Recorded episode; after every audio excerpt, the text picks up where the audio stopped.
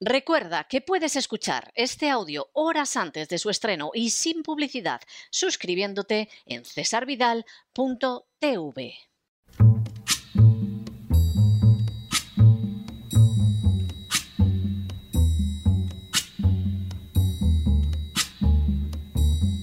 La voz con César Vidal desde el exilio. When the night has come and the land is dark and the moon is the only light we'll see. No, I won't be afraid. Oh, I won't be afraid just as long as you stand, stand by me. Muy buenos días, muy buenas tardes, muy buenas noches y muy bienvenidos a esta nueva singladura de La Voz. Soy César Vidal, hoy es el miércoles 16 de febrero de 2022 y me dirijo a los hispanoparlantes de ambos hemisferios, a los situados a uno y otro lado del Atlántico y como siempre lo hago desde el exilio. Corría el año 1962 cuando el economista americano Arthur Ocon formuló en un artículo titulado Potential GMP, Its Measurement and Significance, es decir, Producto Interior Bruto Potencial, su medida y significado, lo que se ha dado en llamar la ley de Ockham. De acuerdo con lo sostenido por este economista, por cada punto que se reduce el desempleo en una nación, se produce un crecimiento de su Producto Interior Bruto en dos puntos. Ocon ocuparía el puesto de jefe del Consejo de Asesores Económicos del presidente Lyndon B. Johnson en Estados Unidos, siendo además profesor en la Universidad de Yale y posteriormente miembro del Brookings Institution en Washington, donde pronosticó y analizó las tendencias de la economía. De manera bien significativa, Ocon no solo colocó el foco de la economía sobre los efectos del desempleo en el crecimiento nacional, sino que además estableció un índice de miseria que permite conocer cuál es la situación real de la economía en relación con los trabajadores. En las últimas horas hemos tenido noticia de la situación de miseria que planea sobre los trabajadores españoles. Sin ánimo de ser exhaustivos, los hechos son los siguientes. Primero, el economista Arthur Ocon elaboró en los años 60 del siglo XX el denominado índice de miseria para señalar la incidencia real de la economía en la vida de la población y especialmente de aquel sector que se la ganaba mediante su trabajo. Segundo, el índice de miseria se obtenía mediante la combinación de dos tasas, la de desempleo y la de inflación. Tercero, la combinación de la tasa de desempleo con la de inflación permitía observar el deterioro económico de las clases dependientes de las rentas del trabajo. Cuarto, en España, el índice Ocon o índice de miseria alcanza en la actualidad valores nunca vistos en las tres últimas décadas y dobla, por ejemplo, el registrado por Estados Unidos, que de todas formas presenta el peor del último medio siglo. Quinto, el último índice de precios al consumo de España está en el 6,1% y la tasa de desempleo oficial es del 14,1%, lo que convierte a España en la nación con más desempleo de las 38 que integran la OCDE. Sexto, con todo, estas cifras son las oficiales, ya que hay que tener en cuenta que España, por ejemplo, es el segundo país con más paro juvenil el 29,2%, solo por detrás de Grecia. Y también hay que tener en cuenta que algunos economistas apuntan a que la tasa real de desempleo en España supera para todas las edades el 30%. Séptimo, la tasa de miseria en España supera, por lo tanto, un índice del 20. Octavo, Frente a esa cifra, Estados Unidos registra un índice miseria que estaría un poco por encima de la mitad del español. Noveno. Así, si comparamos el ratio de España con el que registra Estados Unidos en el mismo periodo, con una inflación del 7,5% y una tasa de paro del 4%, tenemos que el índice de miseria en Estados Unidos es del 11,5%, lo que significa que es la primera vez que Estados Unidos llega a dos dígitos en este índice desde el año 2012, cuando todavía se estaba recuperando de la crisis de la subprime. Décimo. Por añadidura, el índice de miseria en España dobla la media del que sufre la Unión Europea, que se sitúa muy ligeramente por encima de los 10 puntos. Un décimo. De manera bien reveladora, el índice de miseria de España es superior al de países como Grecia, Estonia o Letonia. Duodécimo. A decir verdad, el índice de miseria de España aparece solo detrás de naciones con un largo historial de desastres económicos como Argentina o Brasil y, por supuesto, delante de otras como Venezuela o Cuba que ni siquiera aparecen en las estadísticas. Décimo tercero. Nada de esto puede sorprender porque España tiene ahora mismo una inflación que no se recuerda desde enero del año 1992, es decir, desde hace tres décadas. Décimo cuarto.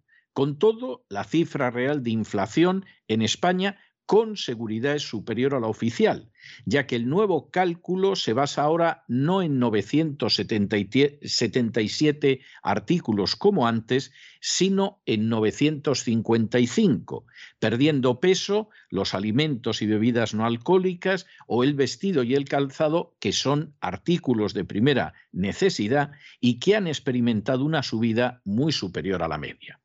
Décimo quinto. Para colmo, en el índice de precios al consumo no se ha incluido el coste de la electricidad, que ha sufrido subidas verdaderamente salvajes desde hace meses. Y decimos sexto, de hecho, la industria española está creciendo con un aumento de los precios que se sitúa en un 36%, una cifra que seguramente es muy cercana a la que sufren los españoles a la hora de tener que adquirir artículos de primera necesidad. En otras palabras, la inflación y el índice de miseria que sufre la gente que vive en España es superior a la que indican las cifras oficiales. A pesar de que los datos económicos son maquillados por el gobierno socialcomunista de España, los datos que se desprenden de la economía española son todo menos halagüeños. Se trata de una economía en la que se cruza el peligro de estanflación con el de un aumento continuado del índice de miseria. En primer lugar, la estanflación deriva de un estancamiento económico al que se suma la inflación. Para una economía se trata sin duda del peor de los escenarios, ya que los precios no dejan de subir al mismo tiempo que se detiene el crecimiento de la economía. En segundo lugar, el índice de miseria en España es pavoroso y equivale a casi el doble del que sufre ahora de manera excepcional Estados Unidos y a más del doble del que tiene la media europea.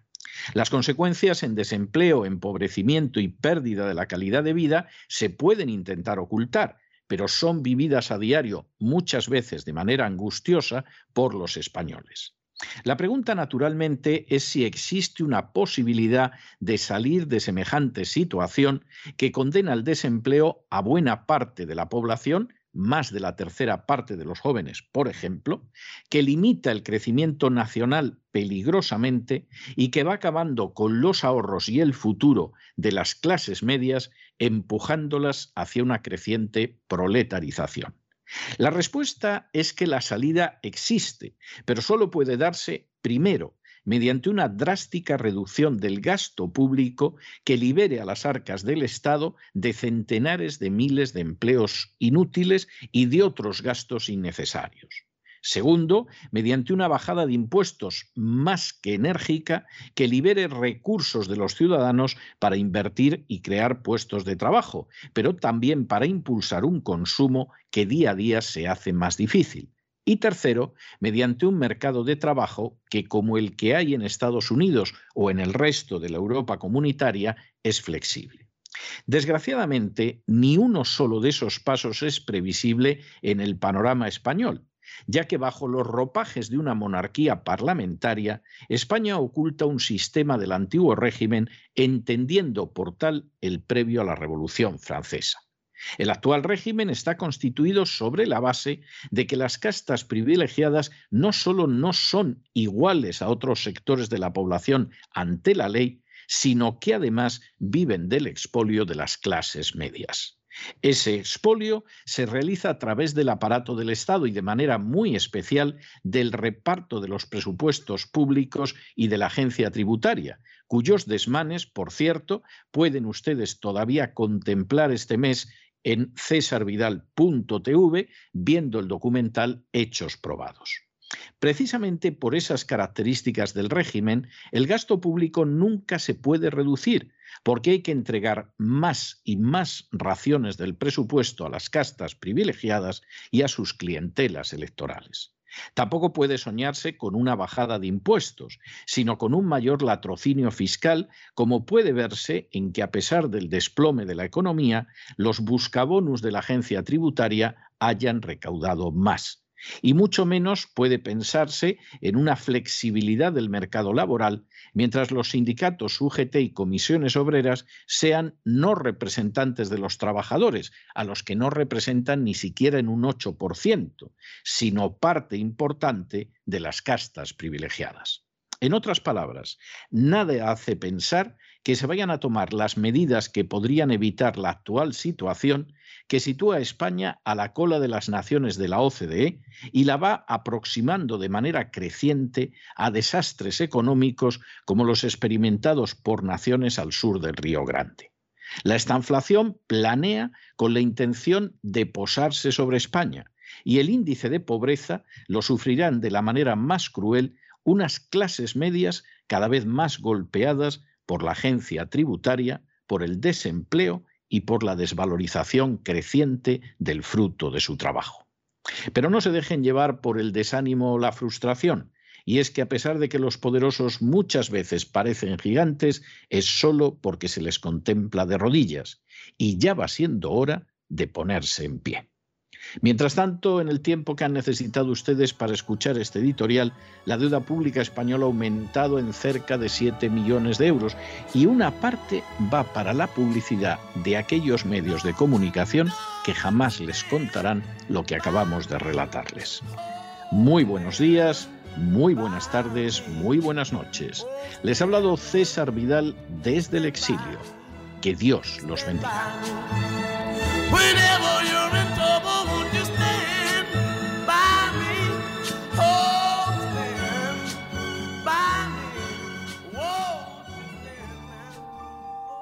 Esta sección está patrocinada por crowdfunding con el siguiente mensaje.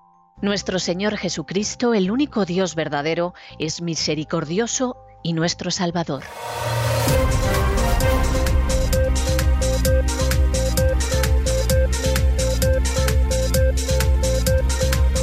Las noticias del día. Estamos de regreso y estamos de regreso para dar inicio a nuestro boletín informativo.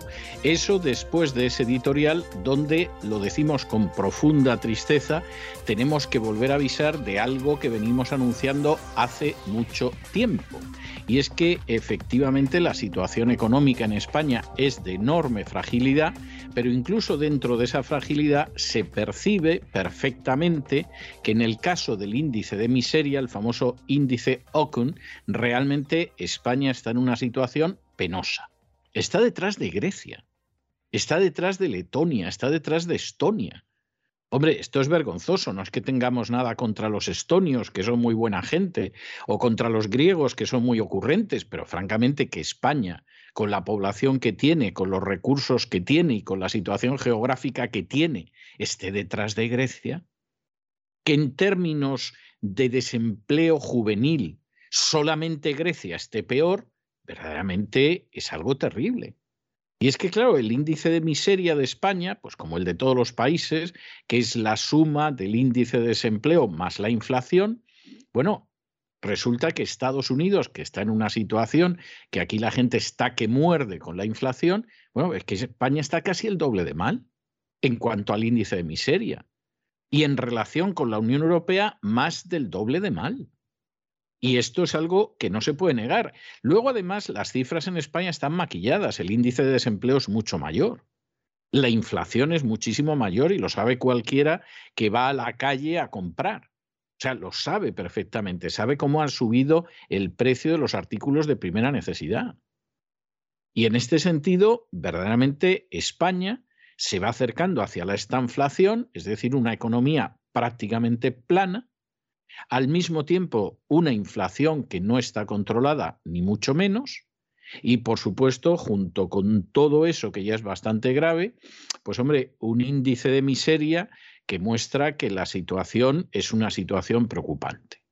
¿En qué está el gobierno social comunista? Pues en hacer cosas chulísimas, que diría una ministra, es decir, está en lo que no debería estar. Por ejemplo, y esto es tremendo, Ayer el Partido Popular presentó en el Congreso una proposición de ley para reformar el estatuto de la víctima del delito, para ofrecer una mayor protección a las víctimas y acabar con el acceso al tercer grado sin arrepentimiento de los terroristas de ETA y prohibir los homenajes a los terroristas que han salido de prisión Dicho sea de paso, esto no es algo caprichoso del Partido Popular, es que ha habido una sentencia reciente, una resolución reciente de Europa en la que nos decían que los crímenes de los terroristas no pueden prescribir, que además se da la circunstancia de que son crímenes contra la humanidad, que hay que proteger más a las víctimas, pues por ejemplo, no tolerando bajo ningún sentido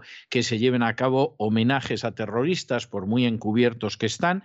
Y aquí realmente la iniciativa del Partido Popular, pues ha sido una iniciativa que iba en la línea de por donde va Bruselas. Bueno, ¿y qué sucede? Pues hombre, que se suma Unidas Podemos, que esto no nos sorprende, el Partido Nacionalista Vasco, que tampoco nos sorprende, eh, los de Bildueta, que tampoco nos sorprende, y dicen que no, pero claro, quien decide al final esto, pues es precisamente el Partido Socialista. Y aquí, evidentemente, el Partido Socialista ha decidido que mm, está unido de manera, si no indisoluble, casi casi, con la gente de Podemos, y con los nacionalistas vascos y catalanes y las consecuencias son tremendas. Por cierto, el próximo día 2 de abril, Dios mediante, habrá una marcha de las víctimas del terrorismo en Madrid, desde la Puerta del Sol hasta la Plaza de Colón. Por cierto, muy, muy poco en la línea de bendecir a este gobierno, como en su día cuando las víctimas del terrorismo se manifestaban contra Zapatero en aquello que se denominó con bastante optimismo rebelión cívica, y luego víctimas que desaparecieron en la época de Rajoy, no porque Rajoy se portara mejor que Zapatero, siguió la política de Zapatero, sino porque había gente que ya consideraba que, hombre, Rajoy es de los nuestros y no hay que manifestarse. Craso error, gravísimo error y esperamos que se manifieste mucha gente, porque desde luego lo que ha hecho el Partido Socialista es una vileza. Alguno dirá, bueno, pues este es un salto muy grande teniendo en cuenta el índice de miseria. ¿Qué va? ¿Qué va? Si es que en esta noticia está el índice de miseria de la población española.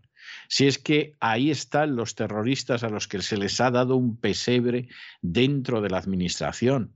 Ahí está un partido nacionalista vasco que cada vez ha ido aumentando más el concierto vasco, que es un robo en favor de las vascongadas que pagan todas las regiones españolas y sobre todo Madrid a la cabeza.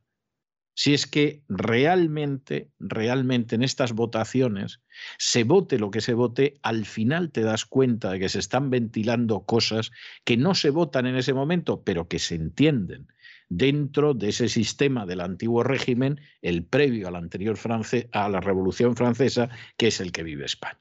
En fin, examinamos estas y otras cuestiones con la ayuda inestimable de María Jesús Alfaya. María Jesús, muy buenas noches. Muy buenas noches, César. Muy buenas noches a los oyentes de La Voz.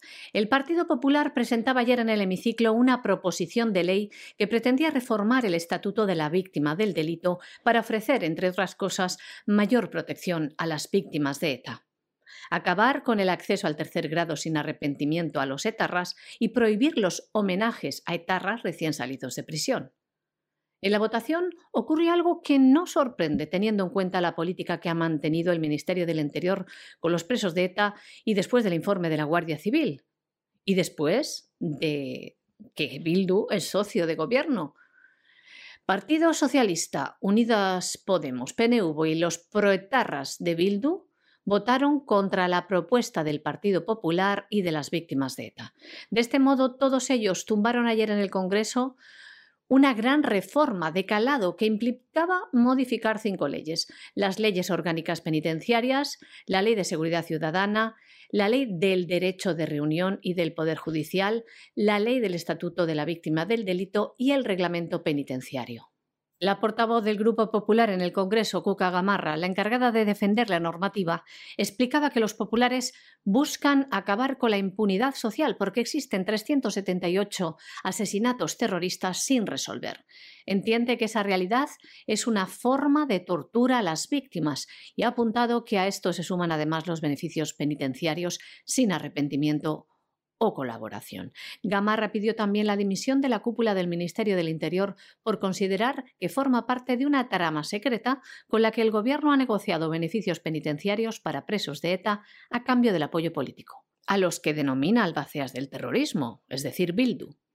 Las víctimas de ETA además han anunciado hoy que se van a manifestar en Madrid el próximo 2 de abril. La marcha saldrá a las 12 desde la Puerta del Sol y recorrerá el centro de la capital hasta la Plaza de Colón, bajo el lema No todo vale, gobierno traidor, justicia para las víctimas, contra la traición e ignominia de Sánchez y Marlasca. Bueno, y les damos una noticia que no tiene, no tiene desperdicio. La Asociación Española de Pediatría ha publicado un comunicado en el que se manifiesta a favor de la retirada de las mascarillas de las aulas.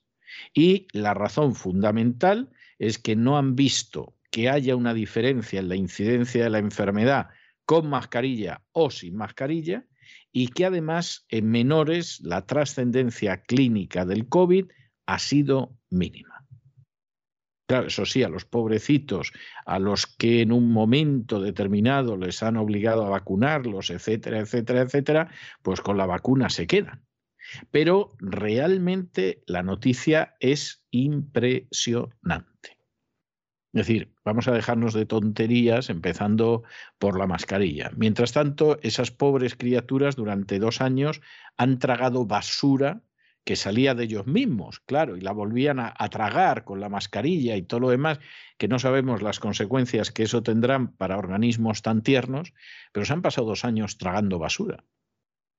Es algo tremendo. ¿eh? Anda que los pediatras han estado rápidos a la hora de decir que esto no merece la pena, que no lo hagáis, que, esto que es. ¿eh? Han estado, pero rápidos. La Asociación Española de Pediatría ha publicado un posicionamiento a favor de retirar las mascarillas dentro de las aulas de manera progresiva.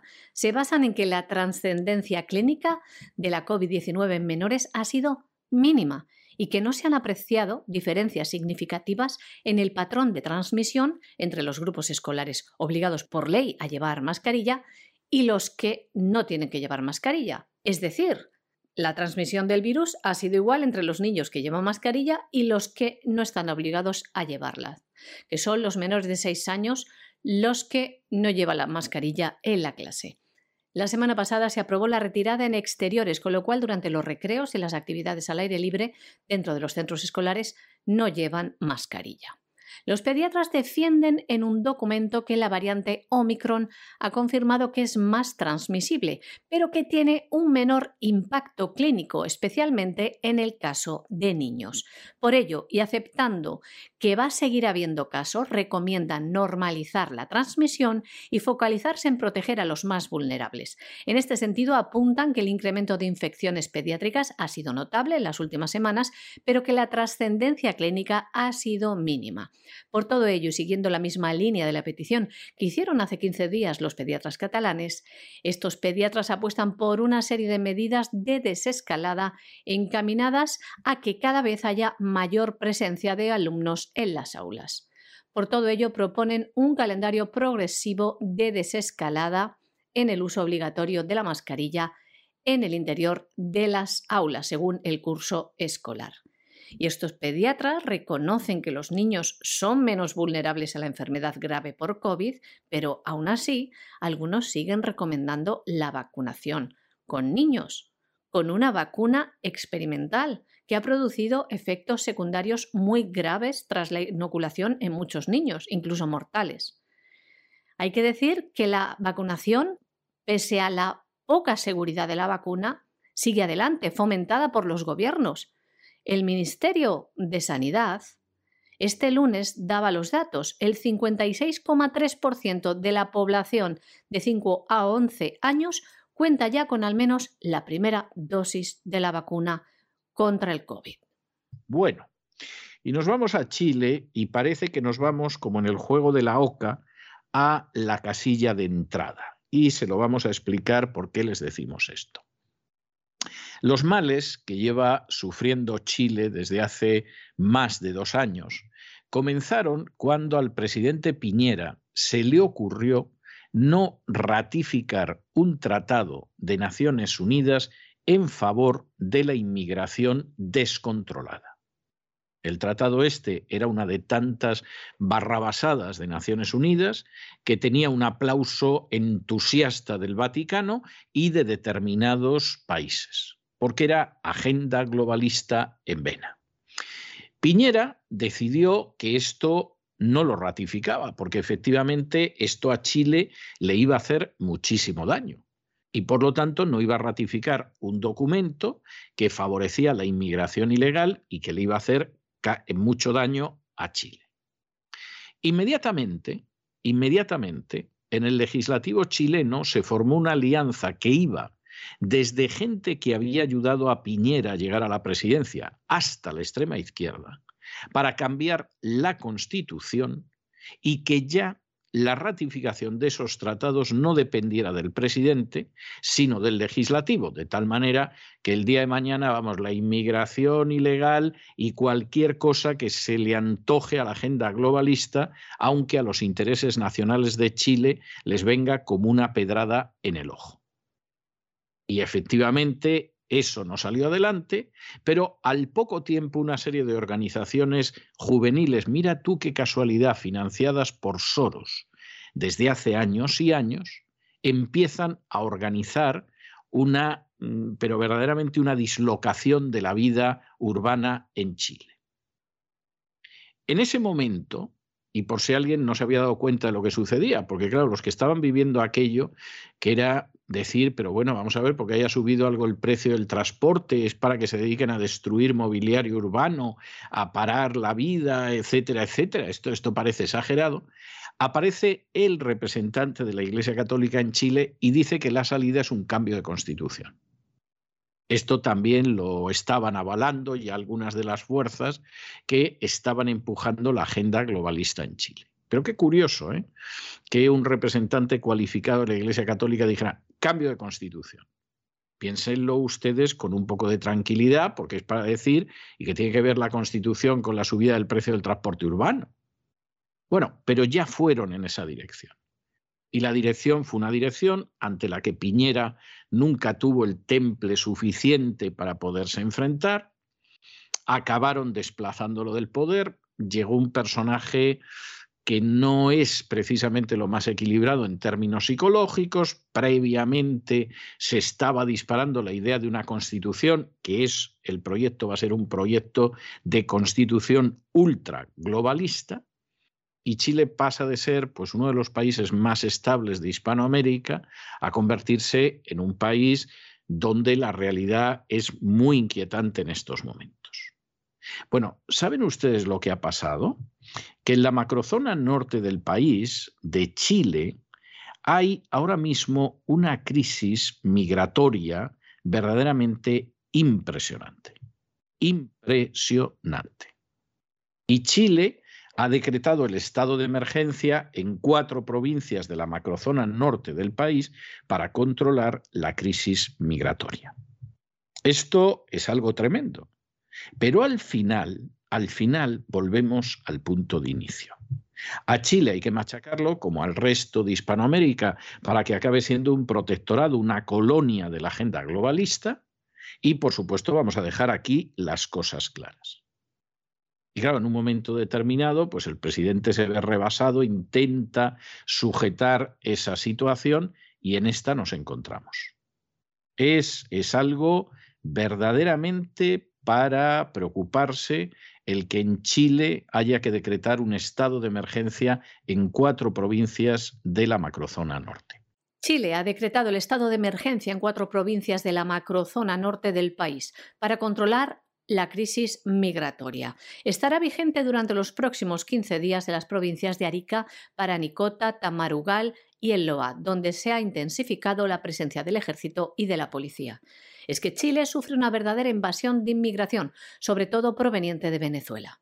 El gobierno de Sebastián Piñera anunció la medida el fin de semana, en respuesta a la huelga masiva de camioneros que tuvo lugar después del asesinato del transportista Byron Castillo. Tres venezolanos permanecen en prisión por el crimen. El decreto, publicado hoy en el Diario Oficial de Chile, dice lo siguiente. El control de las fronteras en materia migratoria y su protección contra el crimen organizado transnacional dedicado al tráfico de migrantes y la trata de personas es un problema que guarda relación tanto con la seguridad interna como con la defensa nacional.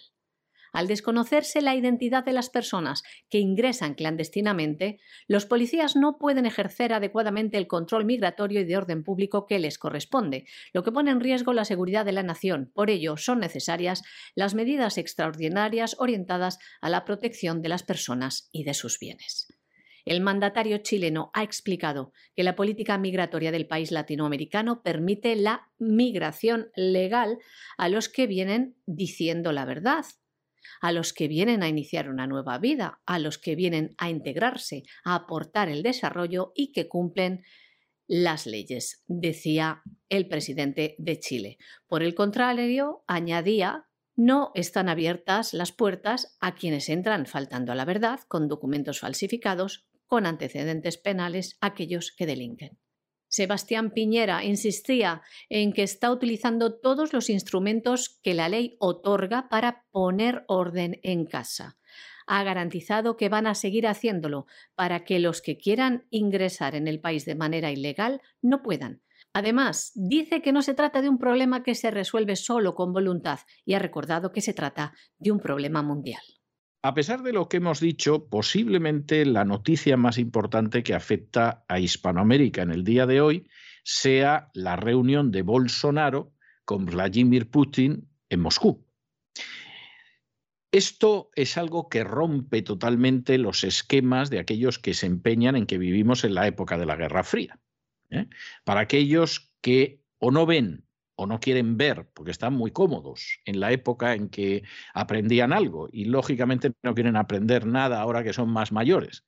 Para aquellos que están empeñados en que vivimos el mismo episodio de la Guerra Fría, que es un disparate, porque eso acabó hace 30 años y Rusia no es la Unión Soviética, Hombre, lo ideal aquí sería que efectivamente Putin conciliara el apoyo de Cuba, de Venezuela, de países de extrema izquierda y nos vuelven a vender la misma historia del comunismo, el castrochavismo, etc. Eso es falso. Y además indica una ceguera a la hora de analizar lo que está pasando en el mundo que da pavor. El mundo en estos momentos se está dividiendo entre fuerzas patriotas y fuerzas globalistas. Y esas fuerzas globalistas lo mismo son de izquierdas que de derechas.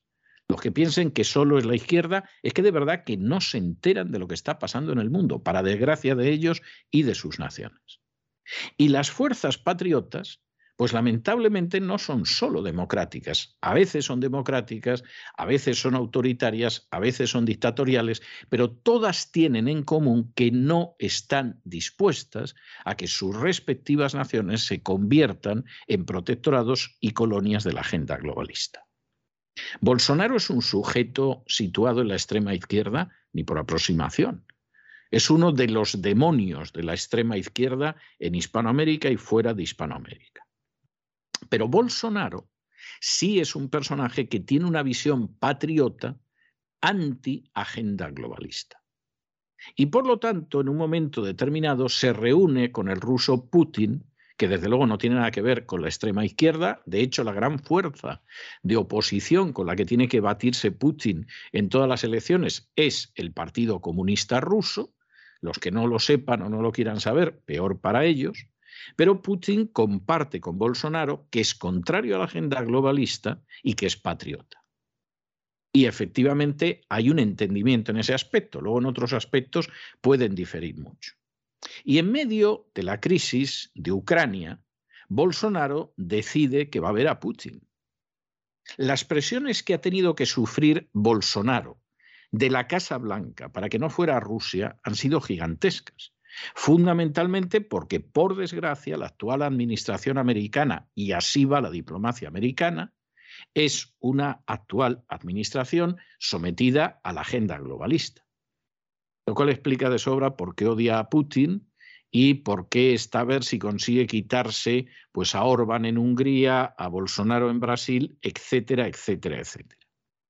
Y el mismo día que se supone que Rusia iba a invadir Ucrania, porque es que hoy a las 4 de la mañana hora europea, Rusia supuestamente iba a entrar en Ucrania, y así lo habían anunciado distintos medios británicos y americanos e instancias oficiales, etcétera, etcétera, por supuesto no se ha producido la invasión de Ucrania.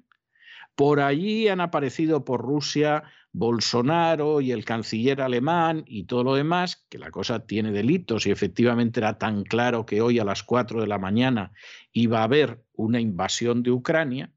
Y eh, yo la he visto en ruso, imagino que habrá manera de verla con subtítulos o algo de este tipo en Internet.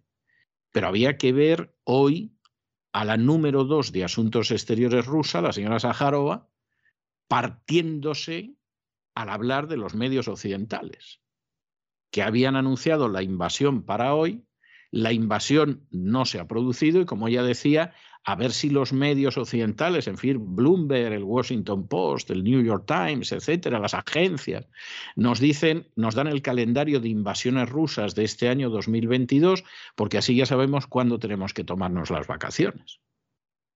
El ridículo este, pues es para que en estos momentos la gente que está en estos medios y otros parecidos, pues verdaderamente mm, se dedicaran a otra cosa. Pero como en última instancia eh, la furcia mediática pues eh, vive de la prostitución mediática, seguirán en lo mismo y continuarán con ello. Ahora, ¿cuál ha sido el resultado de este viaje del presidente brasileño? Pues bueno, han insistido en que van a ampliar el diálogo político, que van a aumentar el nivel de las relaciones bilaterales, que además hay una serie de cuestiones de tipo económico y comercial que a los dos les interesa salir adelante etcétera, etcétera, etcétera, etcétera.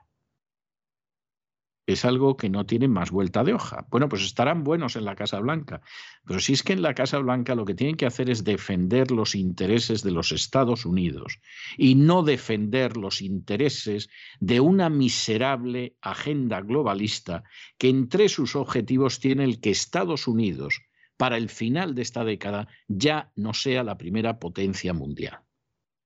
Si es que la agenda globalista es terrible para todo el mundo, salvo para esa pequeña cábala secreta, la expresión no es mía, es de David Rockefeller, que aspira a gobernar todo el planeta. Pero en el caso de Estados Unidos, las consecuencias son catastróficas, porque esa agenda globalista está empeñada en que Estados Unidos para el 2030 ya no será la primera potencia mundial.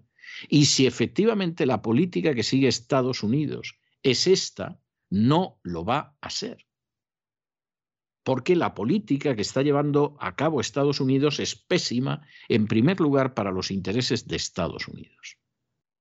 E implica un avance para China absolutamente extraordinario e implica que un país que tiene una renta per cápita que es un poquito mayor, un Producto Interior Bruto, perdón, un Producto Interior Bruto, que es un poquito mayor que el de España, tenga un peso como el que tiene Rusia. O sea, es que esto es algo de sentido común.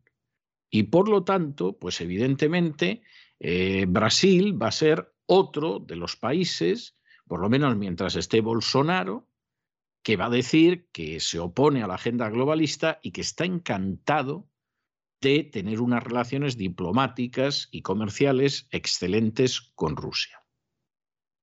Bueno, pues que van a invadir Ucrania. No, eso solo se lo creen los tontos, los ignorantes, los desinformados y los que están muy interesados en difundir ese bulo porque han hecho unas fortunas increíbles desde que la prensa británica nos dijo que Rusia iba a invadir Ucrania.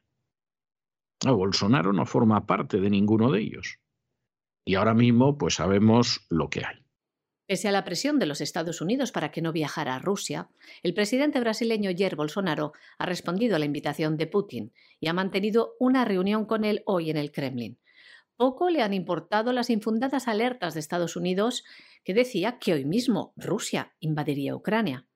Se han reunido durante dos horas y han afirmado que las negociaciones transcurrieron en un ambiente de cordialidad y de confianza mutua.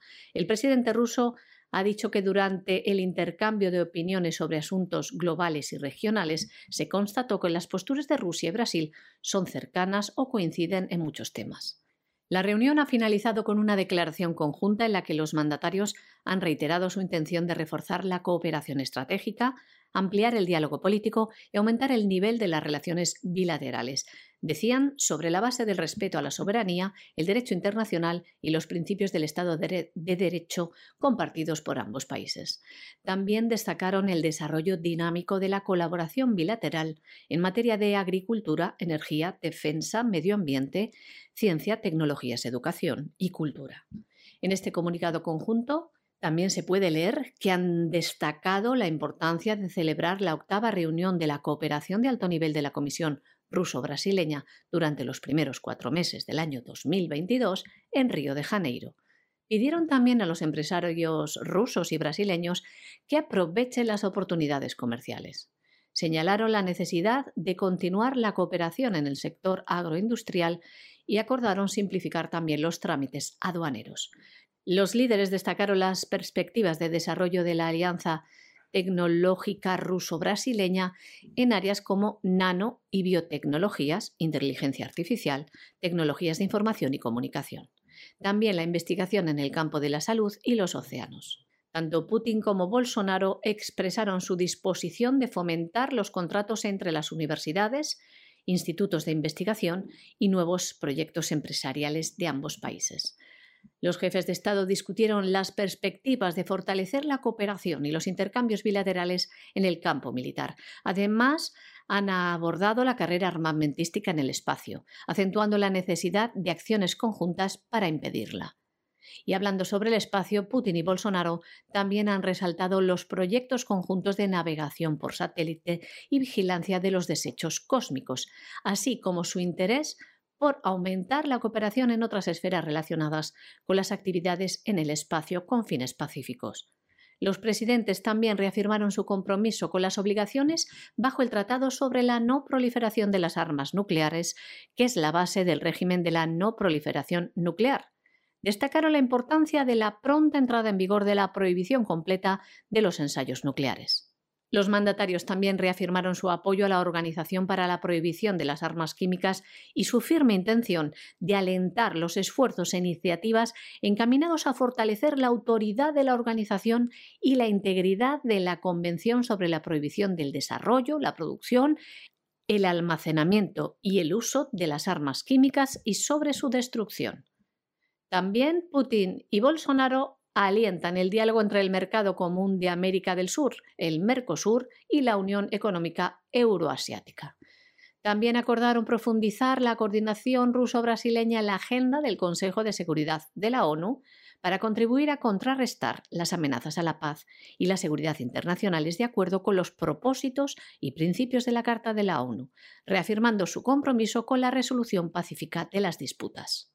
Además, ambos presidentes expresaron su preocupación por el crecimiento de la inestabilidad en varias partes del mundo, comparte la opinión sobre la necesidad de resolver los conflictos por medios pacíficos y diplomáticos de conformidad con las normas del derecho internacional, incluida la Carta de la ONU.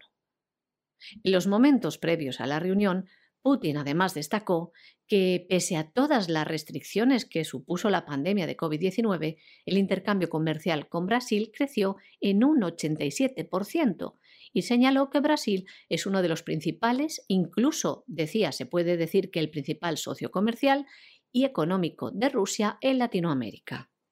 Y nos vamos a internacional y no crean ustedes que nos vamos muy lejos de Rusia. ¿Por qué? Porque ustedes saben que uno de los escándalos que se organizó al poco de acceder a la presidencia Donald Trump fue el denominado Russiagate. El Russiagate pretendía demostrar que Donald Trump había llegado a la Casa Blanca con la ayuda de Rusia. Es decir, los rusos se habían dedicado ahí, no sé, a meter papeletas en las urnas o qué, pero bueno, se supone que los rusos se habían dedicado a la maldad precisamente para que las elecciones las perdiera Hillary Clinton y las ganara Donald Trump.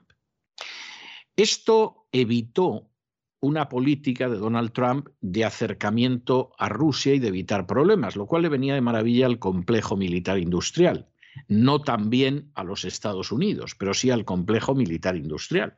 Pero al fin y a la postre quedó de manifiesto que ni los rusos habían ayudado a Donald Trump a ganar las elecciones ni cosa parecida. Parecía que la cosa quedaba ahí. Pero mira tú por dónde ahora en lo que se está destapando la investigación del FBI sobre los supuestos vínculos de Donald Trump con, Rusia en el año 16, lo que ha salido a la luz es que Hillary Clinton encargó en el año 16 a una empresa de Internet que se infiltrara en los servidores de la Torre Trump con el fin de poder vincular a Donald Trump con Rusia. Esto era falso, pero la señora Clinton se dedicó presuntamente a organizar un espionaje contra Donald Trump para acusarlo precisamente de esta situación. El problema, y esto todavía es más grave, es que además se supone que en esta operación de la señora Clinton, en la cual se pegaba Donald Trump con Rusia y de esa manera se suponía que perdía las elecciones y vamos, perdía hasta los pantalones, muy posiblemente estaba vinculado el FBI, el entonces presidente todavía Barack Obama y el vicepresidente Joe Biden, que es el actual presidente. Y claro, esto es muy serio, aunque los medios americanos no estén contando mucho y los medios europeos estén pasando por alto. Pero esto es enormemente serio. No hubo en absoluto una intervención de Rusia en esas elecciones para que ganara Donald Trump. Esto ya lo sabíamos hace años. Pero parece, cada vez aparecen más documentos que apuntan a que la señora Clinton quiso organizar una trama para unir el nombre de Donald Trump con el de Rusia y que perdiera las elecciones, trama que siguió durante un tiempo, y además lo hizo de manera ilegal y espiando y financiando ese espionaje y muy posiblemente con ayuda y autorización del FBI, del presidente Obama y del vicepresidente Biden, actual presidente de los Estados Unidos. Absolutamente ejemplar todo esto, verdaderamente ejemplar. ¿Hasta qué punto en un momento determinado el Partido Demócrata pensó que esto iba a funcionar incluso después de la derrota electoral de Hillary Clinton, pues es bastante claro. Yo recuerdo que a las pocas semanas de la victoria de Donald Trump tuve un desayuno muy agradable con una persona importantísima del Partido Demócrata. De, del círculo más elevado del poder en el Partido Demócrata, que hubiera sido miembro del gobierno de Hillary Clinton si Hillary Clinton hubiera ganado las elecciones. Y me dijo con absoluta convicción que Donald Trump no pasaba de la mitad del mandato, que se lo cargaban antes de que pasara la mitad del mandato. Pues, en fin, piensen ustedes lo que quieran, pero desde luego es, es para pensar lo que hay aquí. Y esto es de una suciedad que en algún momento habrá que limpiar, aunque entre los que fueron moviendo la suciedad se encontrara el actual presidente de los Estados Unidos de América. Cada vez son más las pruebas de que Hillary Clinton mandó espiar a Donald Trump. La campaña presidencial de Clinton en el año 2016 pagó a una empresa de Internet para que se infiltrara en los servidores de la Torre Trump y la Casa Blanca con el fin de vincular a Donald Trump con Rusia. Esto se desprende de las investigaciones del fiscal especial John Durham sobre la investigación del FBI sobre los supuestos vínculos de Donald Trump con Rusia en 2016.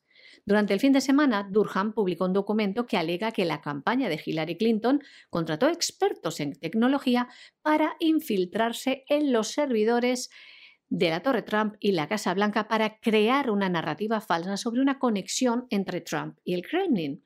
El objetivo de la campaña de Clinton era impulsar una investigación federal sobre la campaña de Donald Trump y convencer al público de que estaba aliado con el gobierno ruso. En ese momento, eso es exactamente lo que el entonces presidente Trump dijo que estaba sucediendo. Y ahora se confirma.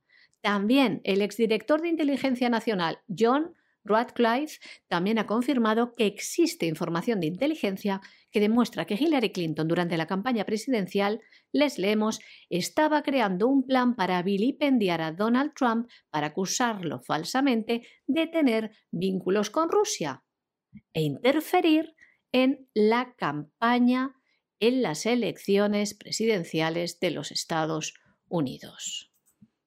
Este exdirector de inteligencia alegó además que la comunidad de inteligencia, el FBI, también como el entonces presidente Barack Obama y el entonces vicepresidente Joe Biden, estaban informados al tanto de este espionaje. Y también ha dicho este exdirector de inteligencia que de la investigación del fiscal especial Durham van a salir más acusaciones contra Hillary Clinton. Donald Trump, al conocer esto, ha hecho las siguientes declaraciones. Les leemos. El documento proporciona evidencia indiscutible de que mi campaña y presidencia fueron espiadas por agentes pagados por la campaña de Hillary Clinton en un esfuerzo por desarrollar una conexión completamente fabricada con Rusia. Este es un escándalo mucho mayor en alcance y magnitud que el Watergate, y aquellos que estuvieron involucrados y sabían sobre esta operación de espionaje deberían estar sujetos a un proceso penal. Esto es lo que decía el expresidente de los Estados Unidos, Donald Trump. Bueno, y como si nadie se hubiera enterado de que la invasión de Ucrania iba a ser hoy a las 4 de la mañana, o a lo mejor se habían enterado, pero claro, no se creen en absoluto lo que dicen los medios de comunicación. Hoy hubo reunión de Olaf Scholz, que es el canciller alemán, el presidente de Alemania, si quieren ustedes decirlo. No es exacto, es el canciller alemán, el jefe del gobierno o el presidente del gobierno alemán. Había pasado antes por Kiev, por la capital actual de Ucrania, aterrizaba en Moscú y Vamos a ver, esto ya es tremendo. Estuvo tres horas hablando con Putin. Pero las cosas que dijo Olaf Scholz es que no tienen desperdicio, porque ha anunciado públicamente que Rusia estaba replegando tropas. Todo esto con el secretario general de la NATO, que es un político noruego globalista en vena, al estilo de Javier Solana, diciendo que no, que había más tropas rusas. Bueno, pues llega el alemán y dice que efectivamente está muy bien, que se retiren esas unidades, que vuelvan a los cuarteles, pero que sería bueno que eh, en un momento determinado pues eh, se vayan ya todas las tropas y no estén por ahí agrupadas, etcétera, etcétera. Eh, queda todavía unas horas aquí a este lado del Atlántico. Aquí tenemos todavía eh, unas horas por delante, vamos a ver, pero vamos, dudamos mucho que se produzca la invasión. La respuesta de Putin, mire, Rusia no tiene la menor intención de atacar Ucrania, han sido la NATO y Estados Unidos las que han creado una situación de histeria absoluta y nosotros, pues evidentemente no vamos a empezar una guerra ni cosa por el estilo. De pronto dice Olaf Scholz que bueno, que es que la NATO, que tampoco tengan esa mala visión de ella en Rusia, porque, eh, hombre, la NATO a fin de cuentas es una organización defensiva para garantizar la paz. Y en ese momento Putin le interviene, le eh, interrumpe a Scholz y le dice, no, no, mire, no nos venga usted con eso, que eso no es verdad. Ustedes intervinieron en Yugoslavia y lo que sucedió en Yugoslavia es que la arrasaron. Y eso ni fue defensivo, ni fue garantizar la paz, ni cosa parecida. Podría haber citado el caso de Irak, Afganistán, Libia también, pero claro, lo de Yugoslavia es algo que, que Rusia tiene muy en el corazón porque siempre ha estado muy cerca de los yugoslavos históricamente, especialmente de los serbios. Entonces eh, Scholz dice, hombre, no es igual. En Yugoslavia había un riesgo de genocidio. Y Putin le dice, no, no, genocidio el que cometieron ustedes bombardeando Yugoslavia. Bueno, con todo y con eso, Scholz, pues evidentemente ha terminado la cosa de buena manera, han dicho que, efectivamente eh, van a intentar que todo vaya bien. Putin, como no se calla con nadie, ya ha señalado que no hay avances en la cuestión del estatuto especial del Donbass y en las, elecciones locales, que en el Donetsk y en el, Lugansk Ucrania sigue violando masivamente los derechos humanos y discriminando a la población ruso parlante, y esa discriminación está consagrada por ley, y efectivamente, pues, pues esta es la historia y aquí no hay más vuelta de hoja. Por supuesto, durante la reunión se abordó el tema del gasoducto Nord Stream 2, que Washington quiere que Alemania utilice como un arma política de presión sobre Rusia. Y esto visto desde este lado del mundo puede parecer medianamente lógico. ¿eh? Pero ustedes comprenderán que los que pasan frío son los alemanes. Y claro, Alemania no está por la labor de que se cierre el gasoducto, porque aquí se da la circunstancia de que los que tienen que recibir el gas y el petróleo son ellos, no los señores que están al otro lado del Atlántico. Y efectivamente aquí no salió la idea, eh, primero salió la idea de que no iba a haber una invasión, pero al mismo tiempo lo que quedó claro es que Putin tiene, pero vamos, clarísimo lo que quiere y que desde luego tiene intención de que Ucrania cumpla los acuerdos de Minsk y que deje de machacar a la gente del Donetsk y de Lugansk. Eso lo tiene absolutamente claro. Y como decía Scholz al salir, pues bueno, las conversaciones habían sido sinceras, el ambiente había sido amistoso y no habían dejado de tocar ningún tema fuera complicado o fuera sencillo. Y esa es la realidad. Y encima, pues ya se pueden ustedes imaginar el pitorreo, la guasa, la burla, el choteo, el despepite que existe en estos momentos con la supuesta invasión que iba a tener lugar hoy y que no se ha producido. Ya hay algunos que están anunciando que va a ser después de febrero. ¿eh? Esto cada vez se parece más a los anuncios del fin del mundo de los adventistas del séptimo día y de los testigos de Jehová, que luego no se cumplen jamás, pero ellos siguen adelante y la parroquia, salvo alguno inteligente que se va, pues sigue creyéndose lo de la cercanía del fin del mundo. Claro, como decía muy bien Sajarova, pues avísennos ustedes de cuáles son las invasiones del año que viene y así ya sabemos cuándo podemos tomarnos las vacaciones. Durante tres horas se reunieron el presidente ruso y el canciller alemán Olaf Scholz, quien aterrizaba en Moscú procedente de Kiev, donde se había encontrado con el presidente ucraniano. Scholz celebró el repliegue de las tropas rusas en la frontera con Ucrania, pero afirmó que no es suficiente, mientras que el portavoz del ministerio ruso explicaba ayer, tras concluir sus ejercicios militares, que las unidades del ejército ruso volvían a sus cuarteles. A pesar de esto, Estados Unidos sigue con su teoría. Rusia invadirá hoy Ucrania.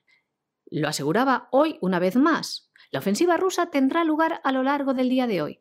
Una noticia que ha puesto en alerta a toda Ucrania, que ha, decretado esta fecha como el Día de la Unidad Nacional y ha mantenido en alerta máxima a toda su población. Mientras Rusia insiste, no tiene ninguna intención de atacar Ucrania y vuelve a acusar a los Estados Unidos y a la OTAN de crear un clima de preguerra y fomentar la histeria colectiva en los países de Occidente.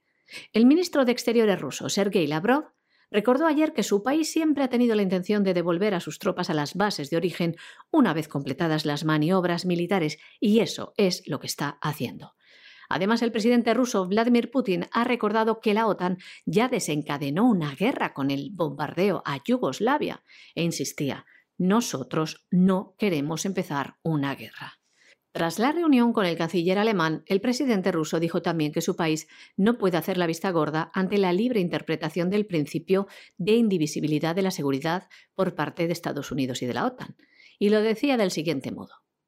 Estados Unidos y la Alianza Atlántica interpretan con bastante libertad y a su favor los principios claves de la seguridad igual e indivisible consagrados en muchos documentos comunes europeos. Se refería al principio que estipula que la libertad de elegir alianzas queda limitada por la necesidad de evitar que algunos países fomenten su seguridad a costa de la seguridad de los demás. Y añadía Vladimir Putin. Percibimos la disuasión por la fuerza de Rusia como una amenaza directa e inmediata para la seguridad nacional. Decía también que si bien las respuestas de Estados Unidos y de la OTAN a las propuestas de seguridad rusas no cumplen con los requisitos básicos que Rusia pedía, tienen algunos puntos en común por los que Moscú está dispuesto a trabajar, a dialogar. Comentando la situación en torno a Ucrania, Putin destacó que todavía no hay avances en la cuestión del Estatuto Especial de Donbass y la organización de las elecciones locales. Lamentó lo siguiente, se sigue ignorando la posibilidad de restaurar pacíficamente la integridad territorial del país mediante el diálogo directo con Donetsk y Lugansk. Asimismo, Putin denunció que en Ucrania se violan masivamente los derechos humanos y la discriminación de la población rusoparlante está consagrada por la ley. Durante la reunión, el presidente Vladimir Putin ha recordado a Olaf Scholz que durante décadas Rusia ha sido un proveedor de energía fiable para Alemania y que en este tiempo no ha habido ningún incidente en el suministro. Es que Alemania y Rusia tienen importantes relaciones económicas. Rusia es el principal suministrador de gas de Alemania. El gasoducto Nord Stream 2, que transporta gas ruso a Alemania a través del Báltico, está ya terminado, pero no opera todavía. Una escalada de la crisis de Ucrania podía llevar a que no se autorice el funcionamiento. Berlín se ha mostrado reacio además a usar el gasoducto como arma geopolítica como le exige Washington. En este encuentro entre Putin y el canciller alemán, Scholl ha afirmado que las conversaciones con Putin fueron sinceras y añadió que la reunión tuvo lugar en un ambiente amistoso. Decía lo siguiente, hablamos durante mucho tiempo con el presidente Putin, no se nos escapó ni un solo tema, ni complicado ni sencillo. Y hasta aquí hemos llegado nosotros con nuestro boletín de hoy. María Jesús, muchas gracias, muy buenas noches. Gracias a ti, César. Buenas noches también a nuestros oyentes, los oyentes de la voz. Pero ya lo saben, no se nos vayan, no se nos vayan, porque regresamos en unos instantes con don Lorenzo Ramírez y el gran reseteo, perdón, el gran reseteo, el despegamos, con lo cual vamos a tener una visión panorámica de la economía mundial y luego, como todos los miércoles, hoy tenemos programa doble y sesión continua dedicado a la salud. Empezaremos por la salud corporal, la vida sana, el naturismo, con Elena Kalinikova y luego nos adentraremos en la psique con doña Pilar Muñoz. De manera que no se vayan, que regresamos enseguida.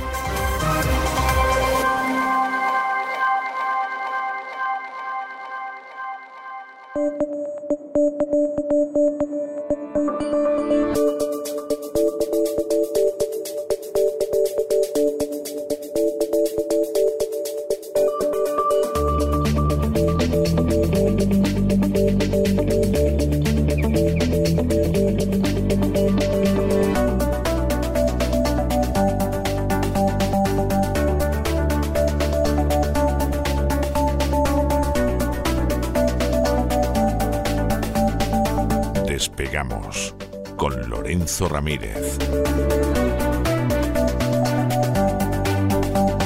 Corremos raudos y veloces hacia nuestro avión, atravesamos el umbral, nos tiramos en plancha sobre los asientos, nos abrochamos los cinturones Despegamos y nos vamos elevando por los aires hasta que alcanzamos nuestra altura y nuestra velocidad de crucero. A mi lado, don, Don Lorenzo, quites ese casco de guerra, hombre, que, que, Rusia no va a invadir Ucrania, que tenían que haber entrado hoy a las 4 de la mañana y mire usted la hora que es y no ha aparecido por allí ni Katiusa. O sea, vamos, o sea, olvídese usted de eso, que, que, que no, vamos, que no, no, no, no, no, no, no. No, no, buenas no. Noches, buenas noches, hoy no, César. hoy no, y tengo mañana, que decirle, mañana. Mañana, Hoy- exactamente, hoy hoy no, no, mañana. mañana. ¿no? Bueno, tengo que decirle que he visto en directo la rueda de prensa que ha dado la señora Sajarova, que es la número dos del ministro de Asuntos Exteriores, y francamente se ha choteado de los Faltaba medios. de-. Bueno, ha sido algo terrible. ¿eh? O sea, esta señora se desovariaba hablando de los medios de comunicación occidentales. Los ha, empezado a mencionar que si Bloomberg, que si el New York Times, que no sé qué, y diciendo, a ver si nos pasan ustedes la lista de las invasiones que, que vamos a tener los rusos este año 2022, porque así ya sabemos cuándo cogemos vacaciones. O sea, Claro. una burla. Claro, yo ya por la mañana leo en el Wall Street Journal y dice, a ver, ¿hoy qué tenemos que hacer? Hoy, ¿qué tenemos que hacer? ¿O qué hemos hecho? Y no lo sabíamos. ¿Qué Sí. hemos hecho? Que ya hemos generado además una reacción por parte de la Casa Blanca. De verdad, que esto es, esto es el show de Truman. Totalmente. de es el show de Truman. Yo creo que es muy buena. Mire, es de esas comparaciones que, que le salen a usted tan a menudo y que yo siempre digo, "Mm, otra vez le ha salido a don Lorenzo antes que a mí, con lo que a mí me hubiera gustado que se me hubiera ocurrido. ¿no? Estas son las que no llevo apuntadas, ¿eh? son las buenas en Eh, realidad. Es que las, buenas son las improvisadas, efectivamente. No, pero es verdad, esto es el show de Truman. Bueno, de hecho, como ya está claro que no va a haber lío, ya ha aparecido alguno de los altos mandos aquí en Estados Unidos diciendo que ahora el peligro es China. Que China se aprovecha de lo que ha pasado en Ucrania. Pero eso es lo que dijimos nosotros ayer. es- nos. Exactamente, exactamente. escuchan? Exactamente, exactamente. Bueno, que Es nos escuchan, lo sabemos. Eh, otra cosa es lo que hagan con lo que, que, nos, escuchan. censuran porque nos escuchan, eso también lo sabemos. Ahí está YouTube para, para que quede claro. Para ¿no? atestiguarlo, ¿verdad? Da igual ya, César. Con poner una foto suya ya estamos perseguidos. Podemos poner una mía, a ver qué pasa. eh, no, no, no, que no le conozcan. O sea, que usted haga como, como Isaac Jiménez. ¿eh?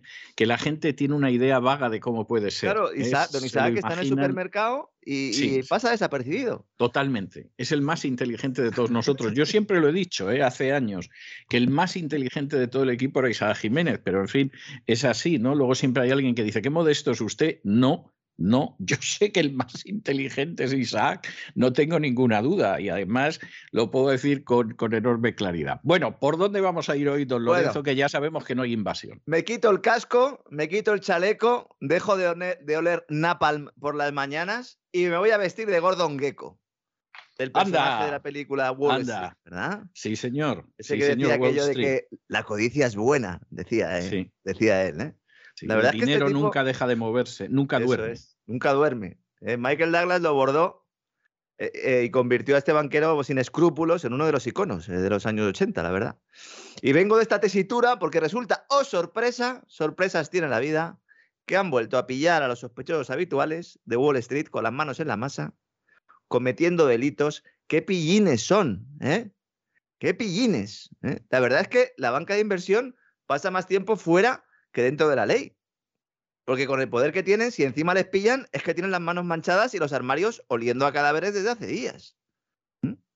Voy a contar una noticia que no ha dado ningún periódico en habla hispana, por lo menos hasta que empiezo el programa, y que es o fue ayer portada del Wall Street Journal, para que vean todos ustedes hasta qué punto los medios de comunicación le están tomando el pelo.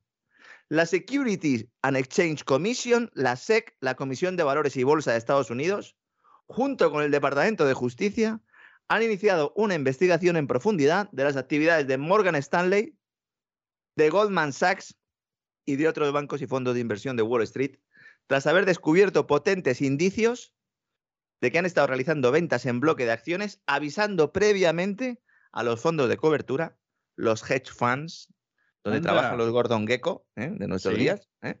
de forma que les permitieran sacar tajada apostando a caballo seguro. Anda, fíjate qué cosa. Esto es un golpe y no el de la película, ¿verdad? El de. Lonegan. ¿eh?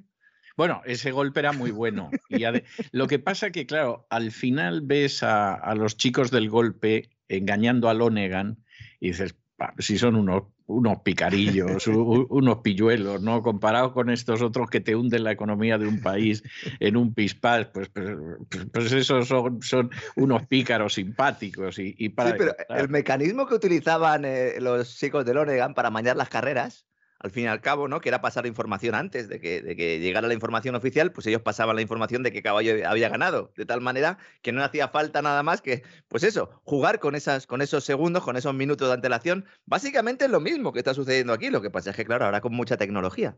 Pero básicamente es el viejo truco. ¿eh? Las ventas en bloque eh, se producen cuando hay un banco que tiene muchas acciones de las que quiere desprenderse. Bien porque crea que no van a subir de precio, es una posibilidad. Dicen, mira, esta inversión ya vamos a salir, vamos a anotarnos plusvalías si tenemos, o vamos a dejar de, anotarnos en minusvalías, nos las anotamos ahora porque esperamos que esta acción vaya mal, o bien porque necesite liquidez.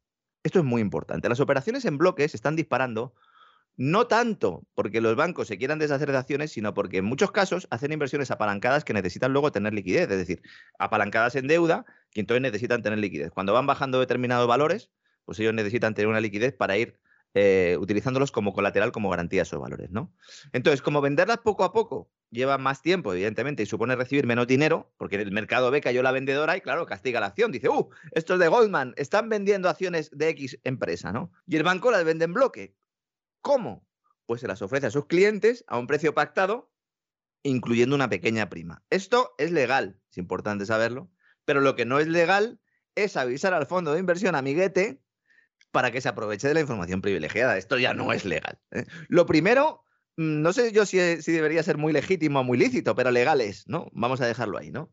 Entonces, la SEC ha enviado citaciones. Seguramente es legal, pero no moral. Bueno, moral, evidentemente. Es que banca de inversión y moral son eh, es la antítesis una cosa de la otra. ¿eh? Así que la SEC, la Security and Exchange Commission, ha enviado citaciones a varios fondos de cobertura. Fondos de cobertura son los hedge funds. Lo utilizo como sinónimo para no decir siempre lo mismo, y los bancos, ¿no? Exigiendo sus registros de operaciones e información sobre las comunicaciones con inversores.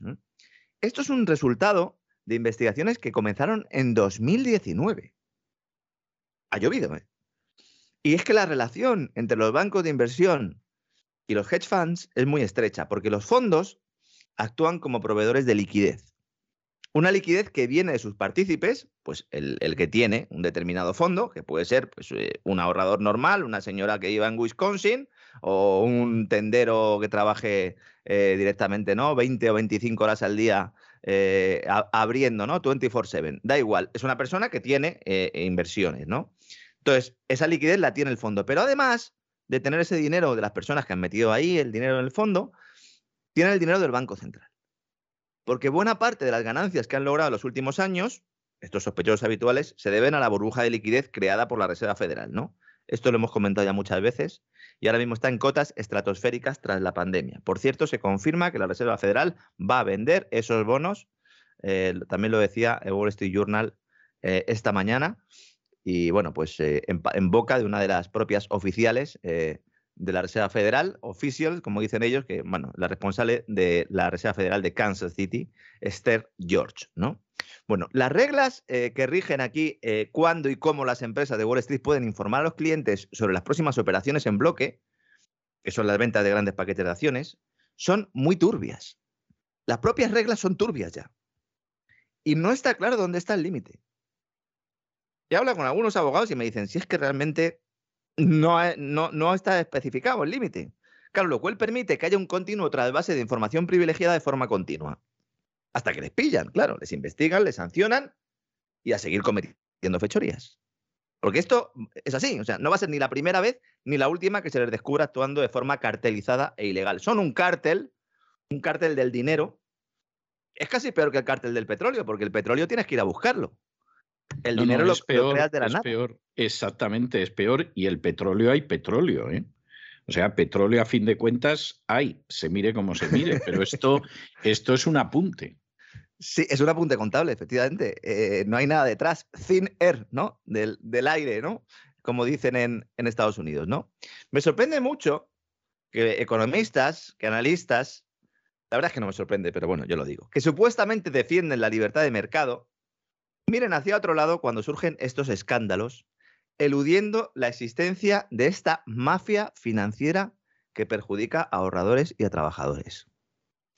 Yo sé que hay mucha gente que viene de la izquierda y que nos escucha, últimamente además, eh, eh, cada día más, porque al final, como nosotros nos limitamos a dar información, pues la ideología, aunque nosotros tengamos la nuestra, pero el que nos escucha no tiene por qué compartirla y de hecho es muy sano que no lo haga, ¿no? Se darán cuenta de que nosotros aquí criticamos a la, a la banca, de que criticamos las grandes corporaciones, pero no las criticamos desde el punto de vista eh, socialista. Es decir, aquí el problema que hay es que no hay mercado libre. Son una mafia financiera que opera cartelizada y que además eh, tiene los parabienes de la administración pública. Y ese es el problema. Efectivamente, efectivamente. Y vamos a ver, esto es en pequeña escala o en balbuceo o en ensayo lo que al final es la agenda globalista, es decir, la suma de lo peor del capitalismo y lo peor del socialismo. Es decir, es increíble. O sea, quiero decir, si alguien piensa, bueno, y hay algo bueno en el socialismo, hombre, en teoría al menos, pues que... Lo mejor del socialismo es la intención, también. Es la intención, seguramente, claro. Es decir, pues hombre, vamos a cuidar de usted desde la cuna hasta la tumba, eh, va a tener usted la sanidad, en fin, al final lo peor del socialismo es una intervención estatal opresiva y asfixiante. Y lo peor del capitalismo, pues es el hecho de que en vez de seguir las reglas del libre mercado, al final los tiburones van comiéndose a todo tipo de pececillos. ¿eh? Y los que piensan que son una trucha y están a salvo, verán lo que acaban, lo que van a tardar en acabar en la tripa. Entonces aquí se unen las dos. Es decir, la posibilidad de controlar todo yendo de la mano del Estado, de vaciar los presupuestos del Estado que se nutren con nuestros impuestos y de paso que el gran aprovechamiento de todo esté en manos de una pequeña élite privada, o sea, lo que David Rockefeller llama the secret cabal, la cábala secreta. Claro, esto que se puede dar en Estados Unidos en ciertos sectores, en España en ciertos sectores, etcétera, la agenda globalista lo que pretende es que se dé en todo el planeta y bajo un grupo muy concreto.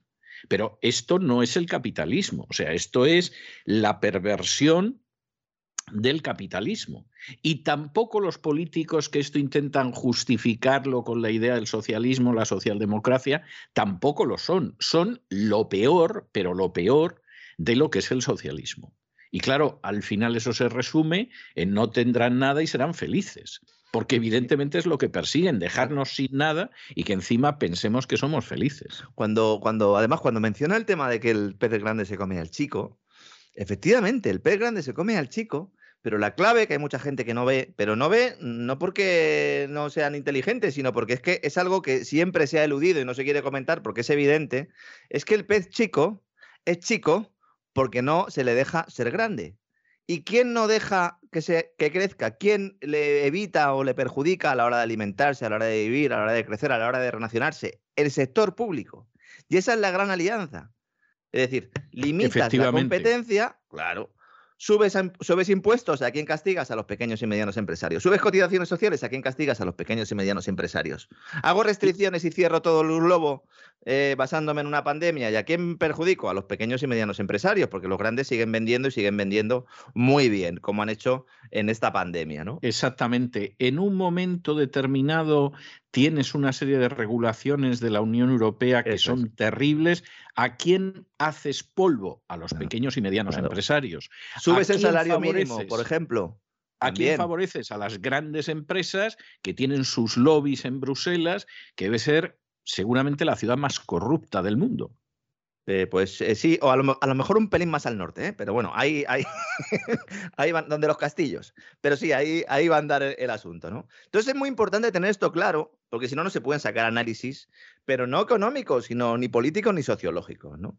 Volviendo a la alianza diabólica entre políticos y sistema financiero, que esto sí que sucede en todo el globo, porque es que la emisión de dinero depende de los políticos. Es que la Reserva Federal es privada, sí, pero es que da igual es que es indiferente en este caso, son las dos caras de la misma moneda, ¿no? Siempre como el ejemplo de la, de, la cama, ¿no? De que duermen siempre en la misma cama y además no suelen lavar muy a menudo la sábana, ¿no? Bueno, pues en esta alianza, bancos y políticos crean ciclos económicos recurrentes, saquean lo que pueden, usan el dinero creado de la nada de la banca central para cometer sus fechorías, mientras al pueblo les llegan las migajas de su expansión monetaria, además en forma de préstamos casi de por vida. Porque eso es lo que trincamos nosotros de la expansión monetaria, las hipotecas. Dice, no, es que la hipoteca está barata. Ya, oiga, eh, me, está usted, me, está usted dando un préstamo a 30 años a un interés determinado, que aunque sea muy bajo, ya este señor le está usted entregando montañas y montañas de liquidez para que dope Wall Street y que haya un montón de gordonguecos riéndose en nuestra cara. Esa es la crítica que debería surgir desde la izquierda. Esa es. Lo que pasa es que como la izquierda normalmente pues eh, eh, plantea una defensa ultranza del sector público, no se da cuenta y solo mira hacia un lado del tema. ¿no? Y, por la derecha, por la derecha tradicional, sucede al revés. Se considera que la banca o, bueno, las grandes corporaciones, cada día menos, ¿eh? se están dando cuenta muchos analistas por, la derecha de que esto no puede ser así, y entonces a la crítica al sector público también se añade la del sector privado, pero la del sector privado de esas grandes, de esos grandes conglomerados que operan gracias a los privilegios estatales. De vez en cuando hay alguna investigación antimonopolio y salen todos los periódicos y se dice que determinada compañía no se le va a permitir seguir expandiéndose y uno analiza sus orígenes y casi siempre suelen estar eh, pues en el Pentágono, básicamente, ¿no?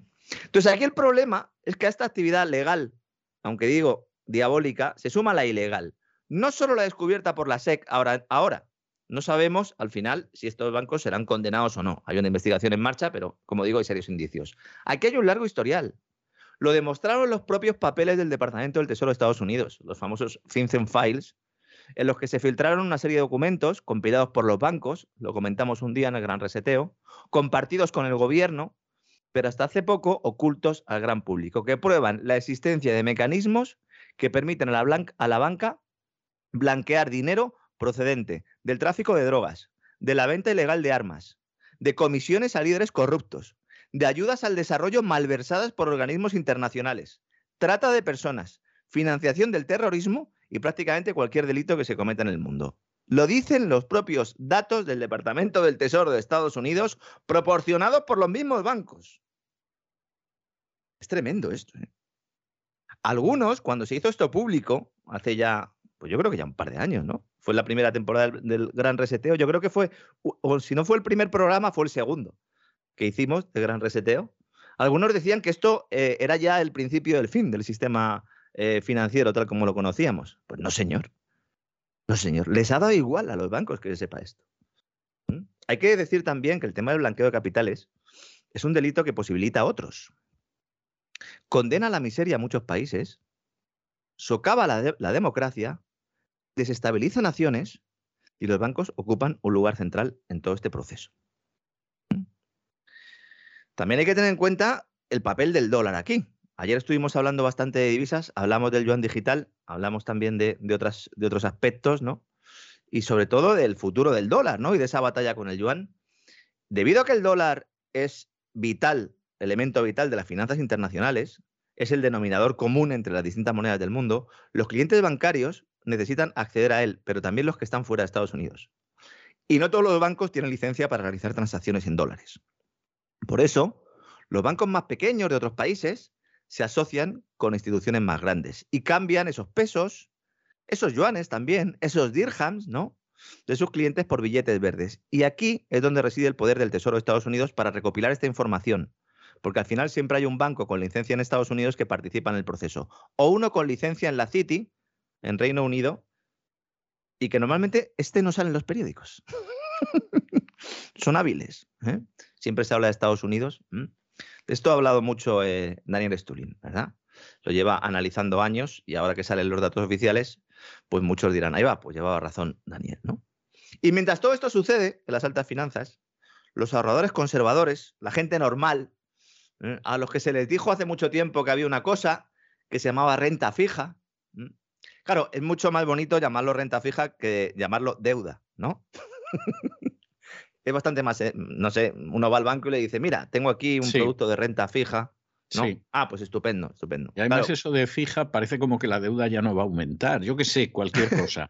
Pero tiene usted razón. O sea, tú llegas y te dicen, tengo aquí un producto de deuda, y me metas el usted en el bolsillo, malo, ¿no? Malo. Y decir, ¿no, ¿no tendrá usted otra cosa por ahí? Deuda fija. deuda fija. Ya está. En este caso, renta, renta fija. En los libros de economía eh, cuando yo estudié economía, hace ya mucho, ahora no sé si esto seguirá siendo así, supongo que sí, porque la verdad es que es lamentable, ¿no? Que prácticamente no, no varíen los contenidos, a pesar de que la realidad pues les esté diciendo a, a todos esos keynesianos monetaristas que están equivocados.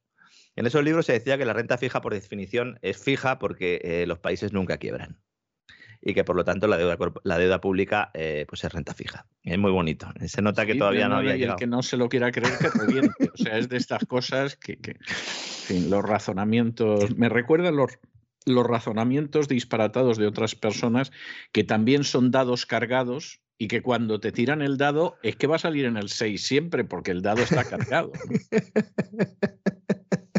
Efectivamente, ¿no? Entonces esta renta fija eh, está compuesta por productos, bueno, por deuda pública y privada, ¿no?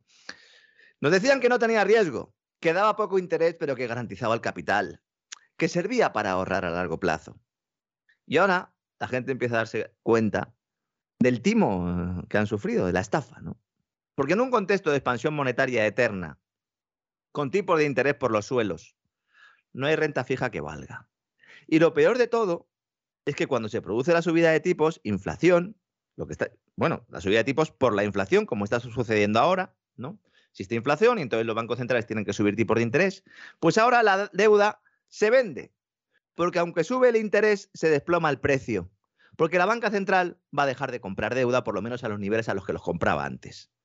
Entonces, si se desploma el precio, en esa relación inversa que tienen estos activos financieros, aumenta la rentabilidad, pero el que lo tiene en cartera pierde, pierde dinero.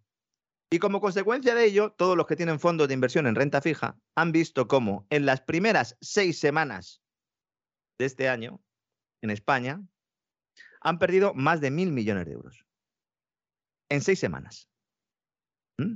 La renta fija. Estupendo. Extraordinario. ¿Mm? La renta menos fija tiene que ser a partir de ahora. Lo peor de todo, y por lo que a mí me enerva esto y por lo que lo traigo aquí, es porque la mayor parte de la gente que tiene un fondo de esto se lo ha colocado el del banco. Y digo se lo ha colocado por ser eh, educado y porque mi madre siempre escucha los programas todos los días. Las redes bancarias tenían órdenes de colocar estos productos, se las han colocado a decenas de miles de pequeños ahorradores barra inversores, que ahora empiezan a comprobar cómo se va reduciendo el patrimonio que tienen en el fondo. En España hay más de 70.000 millones de euros en fondos de deuda de diferentes perfiles. Estamos mirando a Canadá y efectivamente lo de Canadá es muy importante, pero también tenemos que mirar un poco lo que pasa en nuestra casa, ¿no? Y hoy hay una compañía en Europa, que es noticia, también por corrupción, y se trata de Ericsson. ¿Algunos se acordarán de los teléfonos? Sí. Ahora ya hacen otras cosas, ¿eh? entre otras, pues eh, facilitar dinero a terroristas para tener acceso a rutas de transporte en Irak. ¿Eh? ¿Qué le parece, don César? Esto. Es delicioso, sí. Sí, sí. Está bien, ¿no? Esto, ¿no? Sobre todo, mm, ya no porque lo diga Lorenzo Ramírez o César Vidal, sino porque lo ha dicho el director ejecutivo de Ericsson. Lo ha reconocido. Ha dicho, pues mira, sí, le estamos dando pasta. Dicen, pero del ISIS también. Dice, déjame que lo mire, pero yo creo que sí. Bueno, ayer relataba yo, y disculpe usted la inmodestia de la autocita, cómo McKinsey, después del asesinato de Khashoggi, decidió en un Twitter señalar con nombres y apellidos a los disidentes del régimen saudí. Y uno dice, pero hombre, McKinsey, ¿qué estaba? ¿Haciendo un servicio de consultoría para la tortura y el asesinato de disidentes o qué? O sea, esto que... Tenían una diana también, ¿no? Dibujada. No, creo que no, porque eh, eso, es, eso es muy vasto. Eso pasa eh, al norte del Ebro, pero, pero vamos, ya por aquí no, no, realmente no. Pero en cualquiera de los casos es que es algo absolutamente infame. Es infame, es absolutamente infame. Mm. Esta confesión, la del señor este de Ericsson, no se produce porque los señores de Ericsson sean muy buenos eh, y digan, bueno, pues venga, vamos a confesar, ¿no? La empresa está siendo investigada desde hace tiempo y ya se están empezando a conocer algunos detalles escabrosos. Una unidad de Ericsson completa se ha declarado culpable de una campaña de años de sobornos y corrupción en Asia y Oriente Medio. Está mirando los países y digo, voy a estar todo el despegamos diciéndolo, nos quedamos en Asia y Oriente Medio. En octubre del año pasado, el asunto resurge después de que el Departamento de Justicia de Estados Unidos, que me parece que es el único departamento de justicia que está trabajando en el mundo, acusara a la empresa de incumplir el acuerdo de colaborar con la investigación, porque le pidieron información y no se la dio, ¿no? Ya en 2019, la empresa Ericsson había llegado a un acuerdo con las autoridades estadounidenses para pagar mil millones de dólares a cambio del carpetazo. Esto también es legal. Eso es legal, es legal, es legal. No, no, de verdad que lo es. Pero te quedas pasmado, te quedas mm. pasmado porque dices que mil millones de dólares hay semanas que entre don Lorenzo, Isaac y yo no los levantamos. ¿eh? O sea, esto, esto es algo tremendo, tremendo. ¿Cómo sería la cosa para decir, mira, que sí, que, sí, que lo hemos hecho nosotros? ¿Cuánto quieres? Y que os damos mil millones. Es que además la cifra, la cifra es impresionante. ¿eh? Sí, O sea, bueno, ¿qué, pues ¿qué, no habrá ahí para que estén dispuestos a dar mil millones? Fíjese la cifra que han perdido aproximadamente en seis semanas los que tienen fondos de renta fija en España, para que se hagan una idea, ¿no? Ericsson admitió. Bueno, y a todo eso tengo que decirle que no se llevan bonus los funcionarios de justicia americanos por esto, ¿eh? No, esto no. Es que eso, es que eso allí, allí, eso allí es ilegal. Es que aquí es un delito. Aquí, por ejemplo, un inspector de Hacienda del IRS ¿eh? Se lleva bonus por una inspección y va directamente a la cárcel. Claro, es que es un delito. Es un delito federal. ¿eh? Mm. aquí es un incentivo. Aquí es un incentivo que inventó. Montoro y que por supuesto ha mantenido Montero, pero es un delito. O sea, en los países civilizados es un delito. En España es lo normal. Bueno, pues cada cual que saque sus consecuencias. Y por cierto, si me lo permite usted que le quite unos segundos, recordar a la gente que el documental sobre cómo actúa la agencia tributaria, espectacular, que se titula Hechos probados y que es espectacular, como usted muy bien dice, y que ahora mismo estamos proyectando en cesarvidal.tv, se acaba este mes. Es decir, la gente que quiera ver ese documental, donde queda al descubierto la inmensa injusticia y la tremenda villanía que significan las acciones de la agencia tributaria. Para ver eso, forzosamente tiene que verlo en el curso de este mes, porque es el tiempo que podemos exponerlo en cesarvidal.tv. Es el único contenido que no podemos mantener en, la web almacenado, es decir, el que se diera de alta en el futuro en cesarvidal.tv puede ver todos los programas que hemos emitido desde los inicios, pero en este caso este contenido no, por, los propios derechos. Eh, del propio documental, ¿no? que lo tenemos un tiempo determinado y así se lo hemos querido ofrecer a nuestros suscriptores. ¿no? Decía usted Montero, Montoro, el próximo ministro de Hacienda que va a ser Mantero. No lo descartemos. O Mintero, o sea, puede, puede ser cualquier cosa. O mentira, que, quedaría mucho más propio, sí. Yo veo más a un Mantero de ministro de Hacienda. ¿eh? Ericsson admitió que entre el año 2000 y el 2016, ahí es nada, pagó sobornos, falsificó sus libros y registros contables y como parte del acuerdo, le dice al Departamento de Justicia, dice, bueno, yo te doy mil millones y le dice el Departamento de Justicia, vale, pero también tienes que colaborar conmigo en futuras investigaciones. Y es ahí donde se enmarcan las declaraciones que ha hecho el director ejecutivo respecto a los pagos al ISIS. Al ISIS. Al Estado Islámico. A Daesh. ¿Cómo se investigue? ¿De dónde recibe realmente el dinero el ISIS? Arde el misterio, don César. Es que Bueno, y al final nos vamos a acabar enterando de quién creó el ISIS, que no son los chinos, ni los rusos, ni cosa parecida, aunque la verdad es que ya ha habido, ha habido generales muy importantes en Estados Unidos que lo han dicho. Sí, sí, hay generales de Estados Unidos que han dicho que fue creado por la CIA, el Mossad y el MI6 para reventar Siria, básicamente. Exactamente, sí, sí. Mm. Luego ya, pues, el niño se hace grande, ¿verdad? Y se nos escapa. Sí. Como pasó con Osama, ¿no? Y, además es tremendo. Vamos a ver, el Estado de Israel, que tiene un servicio de inteligencia extraordinario, o sea, de los mejores del mundo, y que no ha cometido muchos errores a lo largo de su trayectoria, que es importante. Sin embargo, cuando ha cometido algún error, ha sido algún error, pero de estos que tienen consecuencias terribles. Y cuando en un momento determinado, pues tú decides apoyar a Hamas eh, para hacerle la Pascua a Arafat y a la Organización de Liberación de Palestina y te parece que es una maravilla y luego resulta que sale peor el monstruo que el otro. Y cuando tú decides apoyar a ISIS porque crees que va a, a ser el contrapeso de Hezbollah, etcétera, etcétera, pues seguramente había gente que pensaba que era una genialidad, pero al final ha sido un error, unos errores de gravísimas consecuencias, ¿no? Y parece mentira que en esto pueda caer el Estado de Israel cuando precisamente el pueblo que tiene el relato de cómo jugar a Dios hace que acabes fatal es el pueblo judío con la historia del golem. Es decir, que es una historia muy conocida, que muchos han contado, que fue llevada al cine en una película que a pesar de ser una película muda, yo recomiendo a todo el mundo que la vea, y que efectivamente es la historia de cómo creas en un momento determinado un monstruo a tu servicio, y llega un momento que el monstruo, pero vamos, te destroza la vida. ¿no? Sí, sí, es así. Y además, en este caso, en el caso del ISIS, no hay excusa como cuando lo de Al Qaeda, que decían en Estados Unidos, bueno, es que no podíamos saber que al final los mujahidines iban a ir por su cuenta, iban a acabar eh, derrumbando las Torres Gemelas, ¿no? Con todas las comillas eh, que queramos, pero es que esto fue posterior. Y de hecho, cuando uno analiza un poco eh, al ISIS, como hemos hecho también en cesarvidal.tv, en el programa que dedicamos a Afganistán, se ve que algo huele a podrido, pero no precisamente en Dinamarca, ¿no? Pero volvamos al terreno económico y en esta ocasión también sanitario. Hemos sabido que Moderna, Mode RNA, la compañía farmacéutica que se ha hecho famosa y rica con la pandemia, ha renovado su acuerdo con el laboratorio español Robi y fabricará durante la próxima década todo tipo de vacunas de ARN mensajero de la compañía americana. ¿Mm? Ambas empresas han anunciado. Robi eran los de los supositorios de glicerina.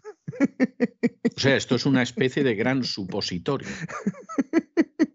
Efectivamente, el que pensara que se había acabado con el tema del COVID las vacunas de ARN mensajero eh, está completamente equivocado. También lo hemos apuntado en algún programa, yo no sé si en alguno en abierto, pero básicamente todas las vacunas a partir de ahora, o la mayor parte de ellas, van a incorporar la tecnología de ARN mensajero yo les recomendaría que se lo pensaran un poco ¿no? y que sacaran alguna conclusión de lo que ha sucedido y de lo que sigue sucediendo. Ambas empresas han anunciado un acuerdo para reforzar las plantas de San Sebastián de los Reyes y de Alcalá de Henares en Madrid, el laboratorio madrileño, que va a coger estos productos de ARN mensajero, igual que ya hace con la eh, llamada vacuna del COVID-19 de Moderna, de Mode RNA. Que cierren bien las puertas cuando acaben de trabajar, por favor. Que, que las sellen bien que no sea que se escape algo o alguien. Entonces yo pediría, por favor, ¿eh? ya sé que el laboratorio Robbie son punteros en el mundo, no hace falta que se lo digamos, pero mire, teniendo en cuenta todo lo de Wuhan y tal, no está de más. ¿eh? Entonces que compren ahí material bueno, del bueno, ¿eh? Ya que hay dinerito, que compren del bueno. La familia o los señores de Robbie, los señores López del Monte, que bueno, que es un empezar con los supositorios y acabar con una vacuna de alta tecnología diseñadas por el Pentágono no está mal, ¿no? No está mal, ¿no? Fuera bromas, Robbie está subiendo en bolsa, efectivamente. Realiza el envasado y empaquetado de la llamada vacuna COVID de Moderna para distribuirla en todo el mundo excepto en Estados Unidos. Es decir, Moderna dice, muy bien, pero aquí en Estados Unidos me dejas a mí que me organice. Esta alianza, en la próxima década, como digo, extiende la producción a futuras vacunas de RNA mensajero de Moderna y ya está trabajando la empresa en el desarrollo de terapias génicas para enfermedades infecciosas, inmunooncología, enfermedades raras, patologías cardiovasculares y autoinmunes. ¿Mm? En la presentación del acuerdo, me ha sorprendido, la verdad. Ha intervenido el español Juan Andrés, director de operaciones técnicas y calidad de Moderna, que yo suponía que estaría escondido. Y suponía que estaría escondido porque a este ya le conocen los suscriptores de cesarvidal.tv, porque hemos hablado de él en relación a una conferencia que dio en Soria, organizada por el Centro Internacional Antonio Machado y la Universidad Politécnica de Madrid, en julio de 2021, en una intervención en la que indicó que ya en enero de 2020 Moderna tenía lista la vacuna del COVID, poco después de que el laboratorio de Wuhan enviara a Moderna la secuenciación del SARS-CoV-2 que entonces ni siquiera se llamaba SARS-CoV-2. Y cuando se produjo la recepción de esta secuencia, estaban presentes militares, según las propias palabras de este señor. Voy a dar la cronología porque es que yo creo que no hace falta ni opinar. 10 de enero. Los científicos locales confirman, locales de Wuhan, confirman que se trata de un nuevo coronavirus. Publican su secuencia genética. Este es el famoso paper que se publica al principio, que hay muchos que siguen diciendo que eh, como está secuenciado por ordenador no, no sirve eh, y que hay que aislar el virus, etcétera, etcétera. No voy a entrar en esta polémica, pero para que todo el mundo nos entienda, es esa, primera secuenciación. ¿no? Primera que se sepa, oficial. El 13 de enero, tres días después, los investigadores de los Institutos Nacionales de Salud, NIH de Estados Unidos, es decir, Fauci, y la empresa estadounidense Moderna ya tienen la vacuna máquinas, son máquinas, ¿no? Son unos crack. Son unos son, crack. Son unas máquinas. Sí, sí. Tres días. Todavía el virus ni siquiera había sido bautizado, como digo. No, pero no tiene que... Cuando eres un crack, eres un crack. claro, es que eres un crack. Dices, ¿para qué virus quieres la vacuna? Pero si todavía no sabemos cómo se llama, da igual. ¿Tú para da lo mismo. Da lo mismo.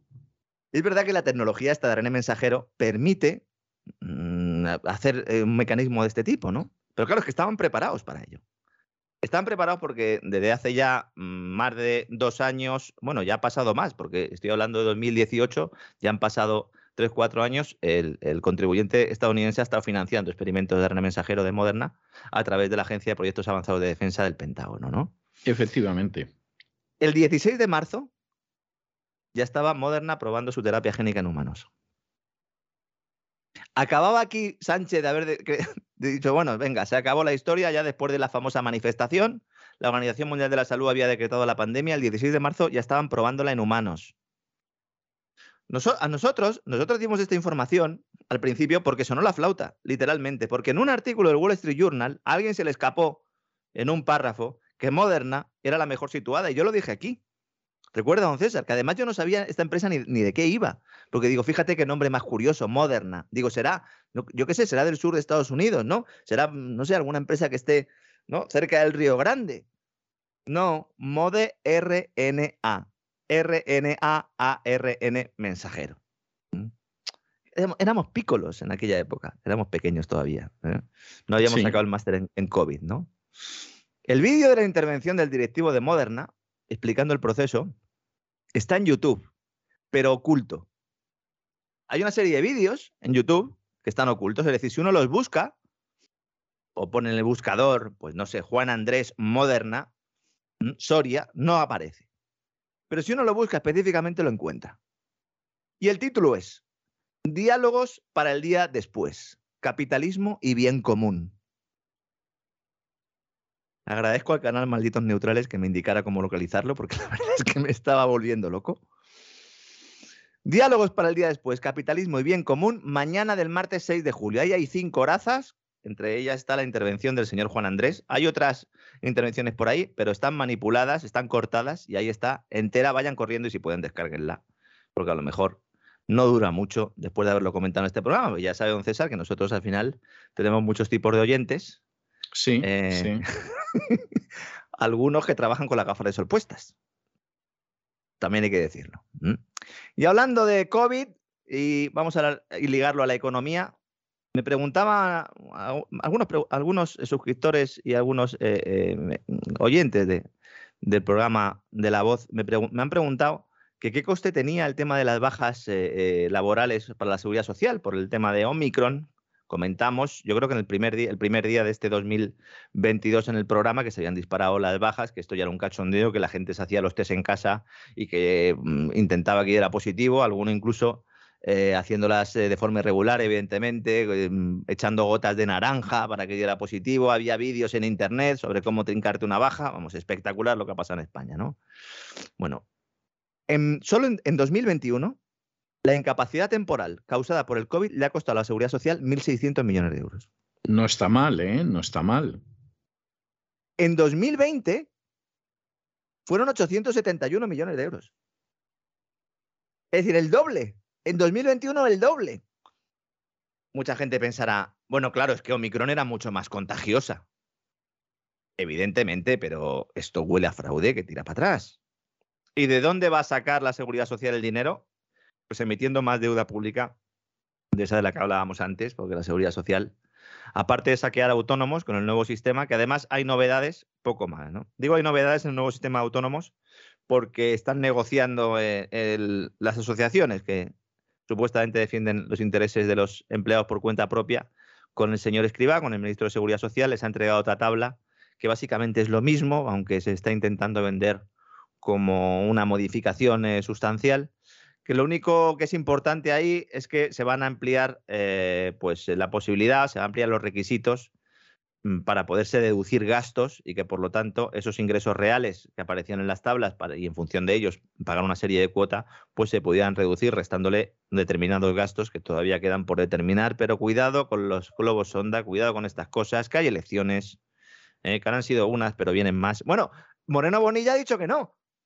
Dice, Hombre, "Uf, porque Moreno. Bonilla ha visto el panorama por el norte y ha dicho aquí puede llegar a bajar un frío castellano de Soria, por ejemplo, y, y vamos, me, me- me congela Andalucía. O sea, Moreno Bonilla ha dicho que ni hablar. ¿eh? ha dicho, no, ya está bien con voy hacer el tonto una vez.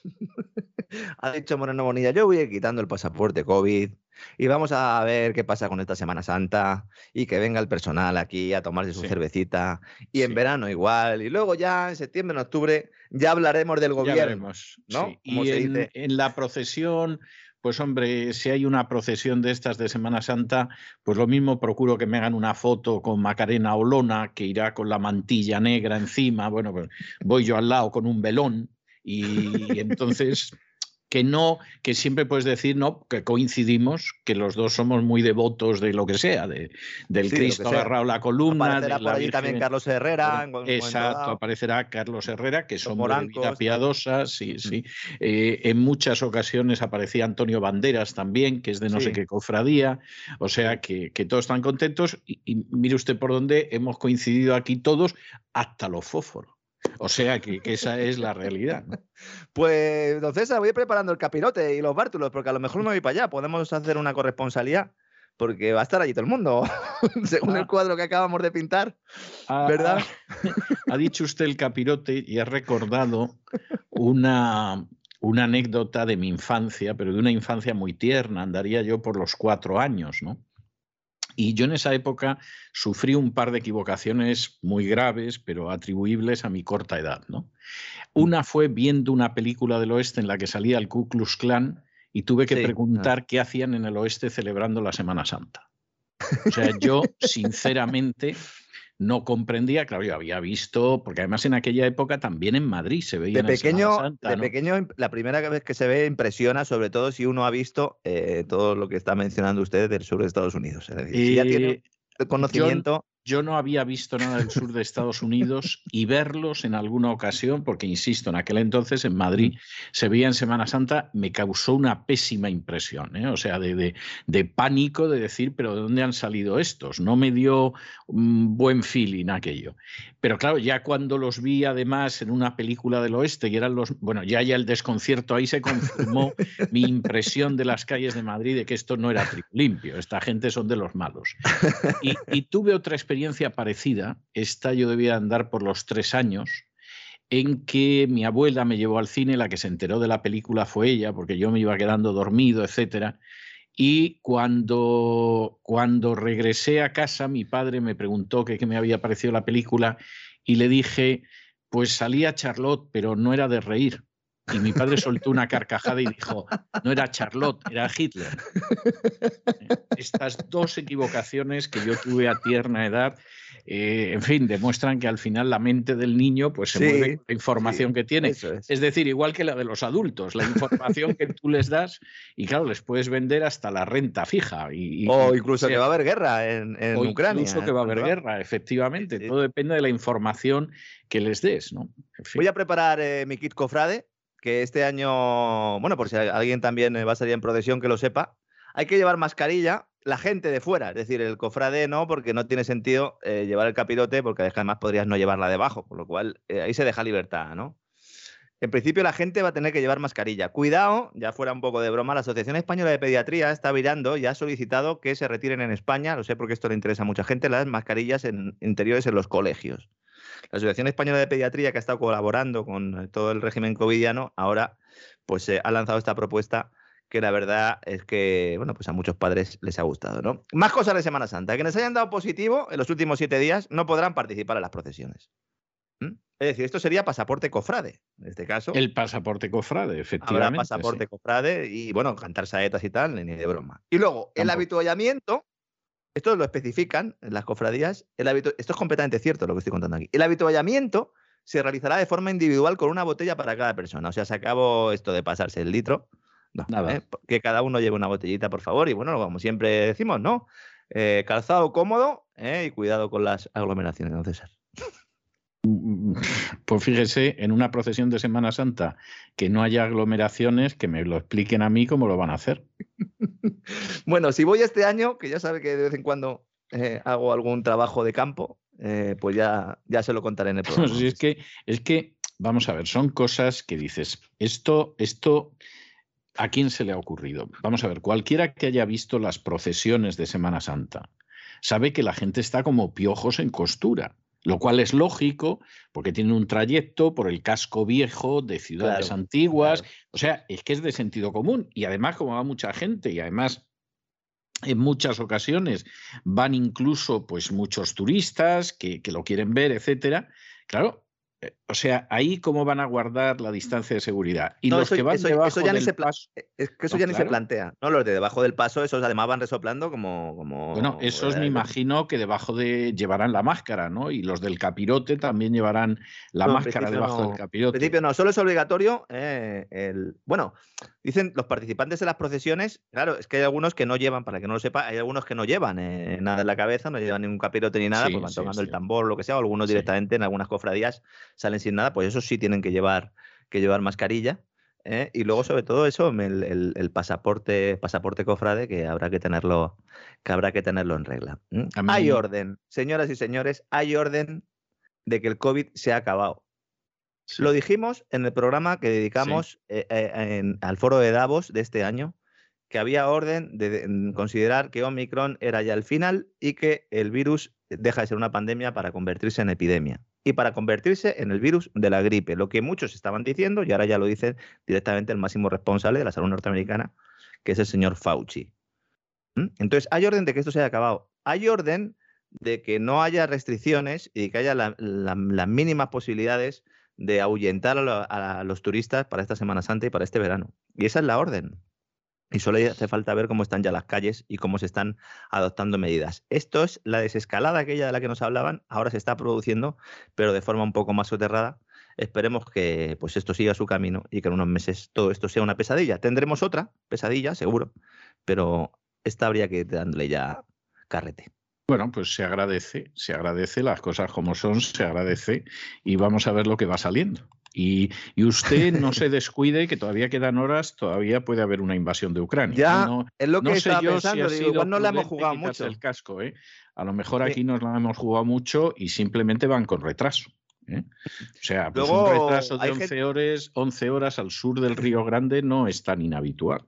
Los O sea- mercados están diciendo que no va a haber guerra, ya sabe usted cómo son los mercados, ¿no? Estamos la gente muy contenta, aunque Wall Street eh, ha abierto hoy con caídas, por, eh, sobre todo por la presión de la Reserva Federal y de la inflación. Ya cambia un poco el discurso y el tema de Ucrania pasa a ser una guerra, a ser incertidumbre. Y luego hay Sí. algunos que tienen más moral que el alcoyano, como el titular eh, de uno de los medios de comunicación españoles financieros, que nos, nos dice hoy en su portada que los soportes de las bolsas salen reforzados de la crisis rusa. Y luego dicen, el que no "No se lo quiera creer que reviente. Dicen, no hay que vender aún, dicen. ¿eh? No Eh, no vendáis. hay que vender. ¿Para quién están trabajando? Los que ponen este Sí. titular, ¿para quién están traba- trabajando? Sí. ¿Para los mismos para los mismos que estaban vendiendo en bloque eh, y les han pillado allí en Wall Street? Pues seguramente. no. Seguramente, seguramente es así. Bueno, muchísimas gracias por todo, don Lorenzo, y nos encontramos mañana, Dios mediante, aquí en el Despegamos. Un Mañana abrazo más muy un fuerte. Un fuerte abrazo, César.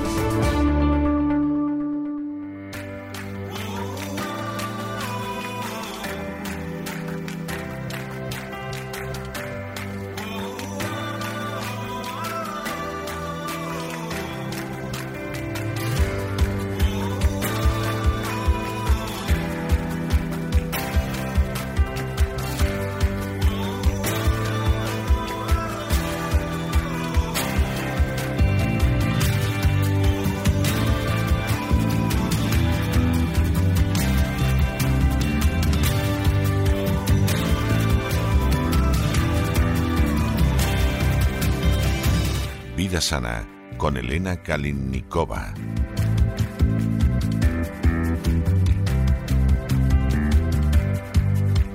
Y estamos de regreso y estamos de regreso para dar inicio a ese programa doble y sesión continua que tenemos todos los miércoles en el programa La Voz. Ya saben ustedes que empezamos con la vida sana, con la existencia saludable, con el naturismo y después nos vamos a adentrar en la psique para que esa salud llegue también a la mente. Pero de momento empezamos con la vida sana y como siempre con Elena Kalinnikova. Elena, muy buenas noches. ¿Por dónde vamos a ir hoy? Seguimos, me imagino que con el carbón. Hola César, pues sí, efectivamente, hoy vamos a seguir y terminar con el tema del carbón. Antes de hablar sobre cómo se puede utilizar el carbón activado para pérdida de peso, me gustaría terminar con las características para qué también podría servir el carbón activado. ¿En qué casos se utiliza? Pues bien, se utiliza en el cuidado de la piel ya que los investigadores han reportado que el carbón activado puede ayudar a eliminar las micropartículas como el polvo, tierra, químicos, toxinas y bacterias de la superficie de la piel y así facilitar su eliminación. También se utiliza como el desodorante. Varios desodorantes de carbón activado están ampliamente disponibles y el carbón puede absorber los olores y gases dañinos, lo que lo hace ideal como un desodorante para las axilas, zapatos y refrigerados. También se reporta que el carbón activado puede absorber el exceso de humedad y controlar los niveles de humedad a un nivel micro. Y lo curioso que el carbón activado también se utiliza ampliamente para las infecciones de la piel. En todo el mundo, muchos profesionales de la medicina tradicional usan el polvo de carbón activado hecho de cáscara de coco para tratar las afecciones de tejido blando, como infecciones de la piel. El carbón activado puede tener un efecto antibacterial al absorber microbios dañinos de las heridas y varios se encuentran disponibles comercialmente. Las bebidas de carbón activado también pueden ayudar a eliminar las toxinas del cuerpo. En las salas de emergencias, los médicos a veces usan el carbón activado para tratar las sobredosis o envenenamientos. Y con frecuencia el carbón activado puede ayudar a eliminar toxinas y medicamentos, incluyendo antiinflamatorios de venta libre, los sedantes, bloqueadores de los canales de calcio, dapsona, tegretol, medicamentos contra la malaria y estimulantes moderados. Y el carbón activado no puede unirse a todo tipo de toxinas y medicamentos, especialmente los que son corrosivos. Vamos a ver cuáles son estas eh, eh, sustancias que no puede eliminar eh, el carbón activado.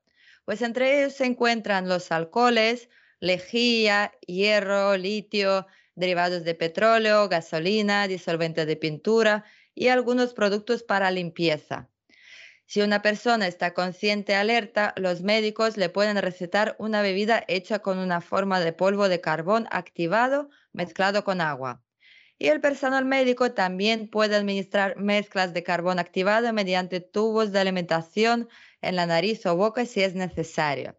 Para que esto funcione, una persona debe tomar o recibir carbón activado de una a cuatro horas después de consumir la toxina. El carbón no puede funcionar si la persona ya ha digerido la toxina o el medicamento y, esté ya en el, no está en el estómago, es decir, ya no se encuentra ahí y ya se ha digerido. Y, ahí, ya, y ahí ya no hay nada que hacer, efectivamente. Sí, sobre todo con el carbón activado, es decir, ya los médicos tendrían que emplear otros métodos alternativos.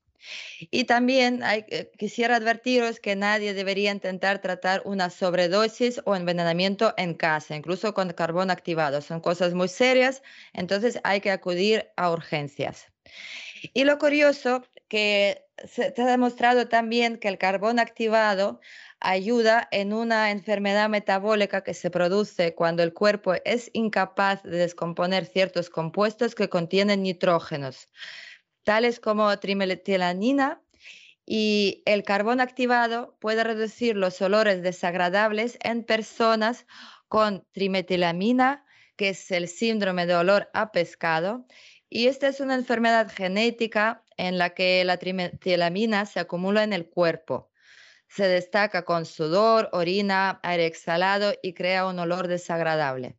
Y los estudios muestran que una superficie porosa de carbón activado ayuda a unir pequeños compuestos olorosos como la trimetilamina, contribuyendo a su eliminación. Y en un pequeño experimento realizado en pacientes con esta enfermedad, se analizó el efecto de agregar 1,5 gramos de carbón durante 10 días. Y como resultado, obtuvieron que efectivamente se redujo la concentración de trimetilamina en la orina de los sujetos a nivel de norma en personas sanas. Y estos resultados parecen prometedores, pero se necesita más investigación. Y bien, también vamos a ver cómo influye el carbón activado en el rejuvenecimiento corporal. Bueno, eso, eso seguro que hay muchísima gente que lo va a encontrar de lo más sugestivo, ¿eh? eso del rejuvenecimiento corporal. Eso espero que sí, que funcione bien. Yo la verdad que no lo he probado. Em, de hecho, como dijiste César, en Estados Unidos ya hay muchísimos, em, digamos, champús, eh, pasta de dientes con el carbón activado, pero aquí hay mucho menos, entonces muchísimas personas aún no lo saben y los que lo saben tampoco lo han probado, como por ejemplo yo. Lo he utilizado en pasta de dientes, pero sí que me gustaría utilizar y probarlo a ver cómo podría afectar a mi piel, a mi cuerpo, a mi organismo en general. Pues bien, el uso de carbón activado, de acuerdo con uno de los esquemas mejores, mejora el funcionamiento de los órganos internos, ralentiza los cambios celulares y afecta positivamente la funcionalidad de las glándulas suprarrenales, el hígado y los riñones. Además, 5 o 10 pastillas de carbón reducen el colesterol en la sangre. Naturalmente, el carbón no es una panacea para el rejuvenecimiento o la curación del cuerpo. Es mucho más útil comer de manera equilibrada y perfecta y hacer ejercicio, estar al aire libre, hacer ejercicios de relajación y un largo etcétera. Pero se utiliza y vamos a ver cómo. Pues el carbón activado para bajar de peso, vamos a ver primero cómo se calcula la dosis según el peso. Eh, ya que un par de meses después del inicio de tratamiento, normalmente la gente pues suele notar una mejora en la condición de la piel y seguramente pues la mayoría perderá al menos 5 kilos de una manera sana. Qué pues, barbaridad, qué barbaridad, ¿no? Bueno, la verdad en un par de meses tampoco es mucho, hay que decirlo. según se mire, según se mire, porque tampoco es cuestión de perder 20 eh, kilos de golpe, ¿no? Pero, pero vamos, es, es notable. ¿eh? Sí, sobre todo teniendo en cuenta que tampoco requiere mucho esfuerzo por, por parte de la persona. Eso sí que, digamos, una ventaja adicional. Pues, ¿cuáles serían las condiciones adicionales para una dieta de carbón? El carbón es un absorbente bastante fuerte, por lo que además de las toxinas y las sustancias no utilizadas, también absorbe vitaminas y minerales. Y por la noche, después de tomar la última píldora, hay que asegurarse de tomar vitaminas o comer frutas, ensalada de verduras ligeras, es decir, necesitamos aportar un extra de vitaminas al cuerpo. Y no hay que tomar carbón para bajar de peso si también está tomando otros medicamentos. El carbón no permitiría que los componentes medicinales se absorbieran y los medicamentos necesarios simplemente no funcionarían. Entonces hay que tener en cuenta. Es decir, que en caso de una persona que, por ejemplo, esté tomando medicamentos, los que sean píldoras, eh, pastillas, etcétera, no hay que tomar esas pastillas de carbón porque entonces no lo absorbería. Efectivamente. Y en el caso, de todas formas, antes de tomar estas pastillas, em, al no ser que es una persona completamente sana, sin ninguna enfermedad crónica, sin eh, tomar ningún tipo de pastillas, em, solo en este caso se puede tomarlo sin acudir al médico. Pero si está tomando cualquier cosa, cualquier medicamento, siempre hay que acudir al médico para que en su caso particular eh, lo pueda valorar. Entonces, ¿cuáles serían las dos maneras más utilizadas para perder peso utilizando el carbón activado? Pues la primera manera eh, es la, digamos, la más estándar, que sería, que consiste en que se consume una eh, pastilla por 10 kilogramos de peso de la persona y se debe tomar con el estómago vacío. Sin embargo, no se puede tomar más de 7 o 8 pastillas a la vez. Hay que comenzar con 3 o 4. Bueno, menos mal, menos mal. y también em, no se debe pasar a una dosis más alta eh, del tirón, hay que hacerlo de manera gradual y controlando el bienestar. Y la segunda forma em, sería tomar 10 eh, pastillas de carbón activado durante el día, dividiéndolas en tres pasos una hora antes de las comidas. y el curso de carbón activado es de 10 días máximo. Luego se sigue con un descanso obligatorio de 10 días, después del cual se, puede repetir la dieta. Es decir, siempre son obligatorios los descansos.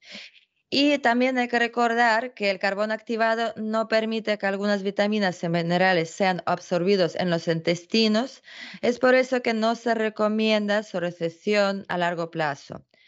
Y el consumo excesivo también puede estar plagado de efectos tóxicos no deseados y también podrían surgir vómitos y también es bastante frecuente el desarrollo de deficiencia vitamínica.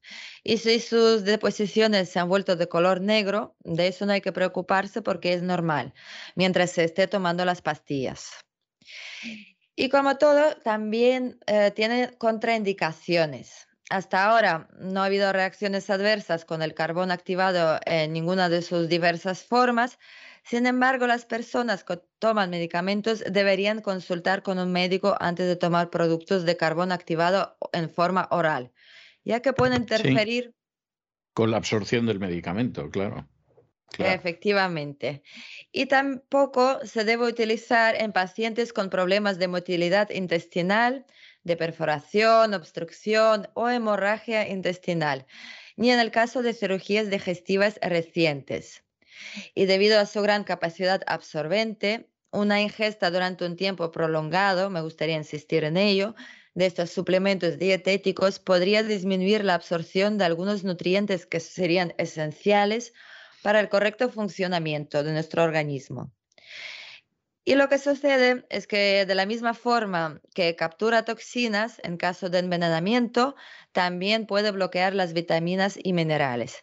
Así que es una forma, digamos, ligera, bastante fácil de perder peso o de rejuvenecer un poco eh, el organismo en sí, pero hay que tener mucho cuidado y tener cabeza a la hora de escoger esto como opción para cualquiera de los propósitos que hemos descrito hoy.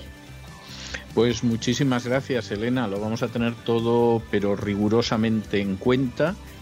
Y mm, te emplazamos para la semana que viene, Dios mediante, en el mismo día y en el mismo lugar y a la misma hora. Un abrazo muy fuerte. Muchísimas gracias, César, y un beso para todos.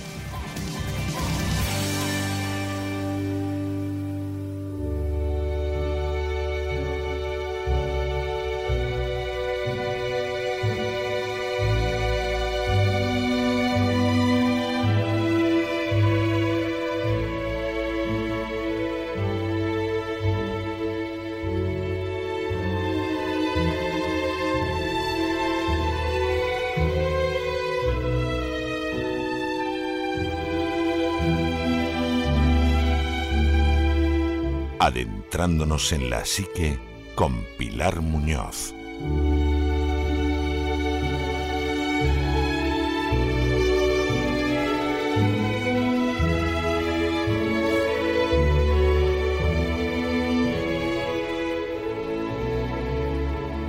Estamos de regreso y estamos de regreso para esa segunda parte de nuestro programa doble y sesión continua que tenemos aquí todos los miércoles en La Voz. Ya saben que empezamos por la vida sana, el naturismo, la existencia saludable y luego nos vamos buscando la salud de la psique, adentrándonos precisamente en esa psique con doña Pilar Muñoz, que ya está aquí con nosotros.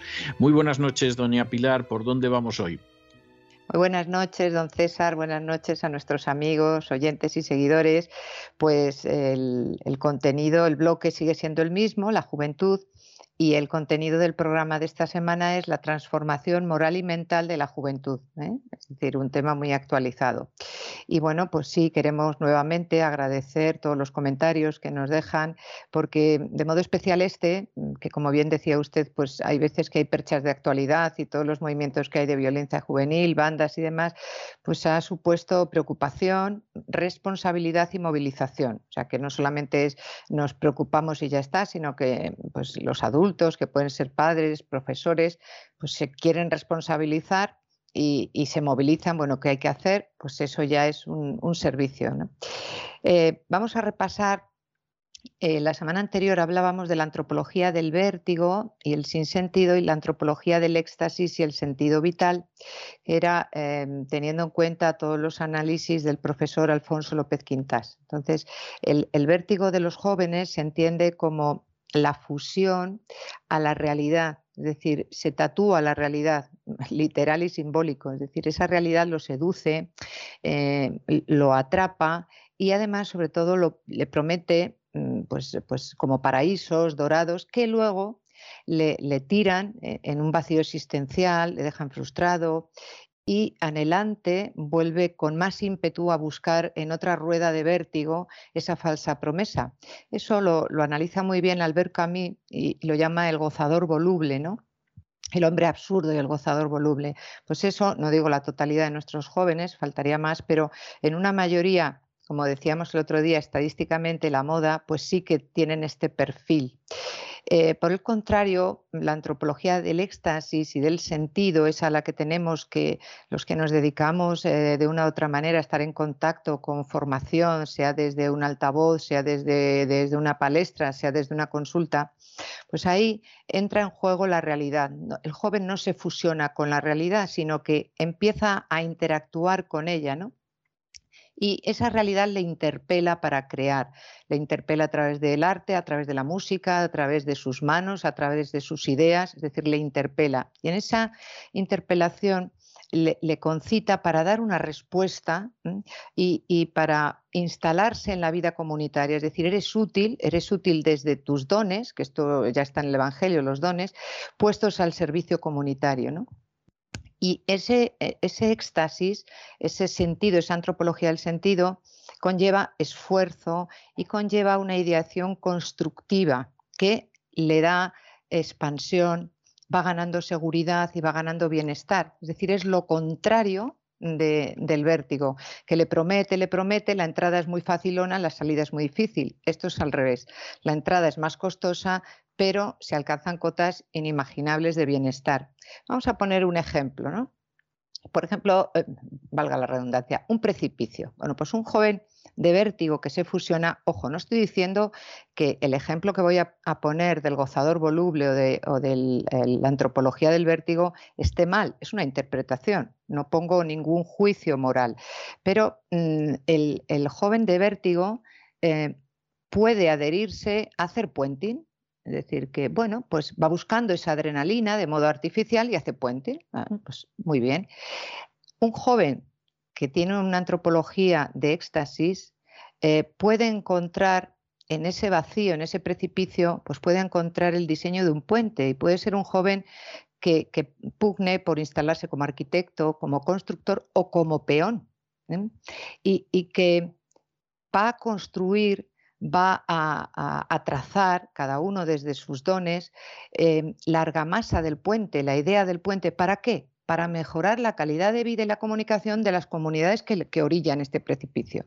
Es decir, que es la misma realidad, pero dos antropologías diferentes a la hora de ver esa misma realidad.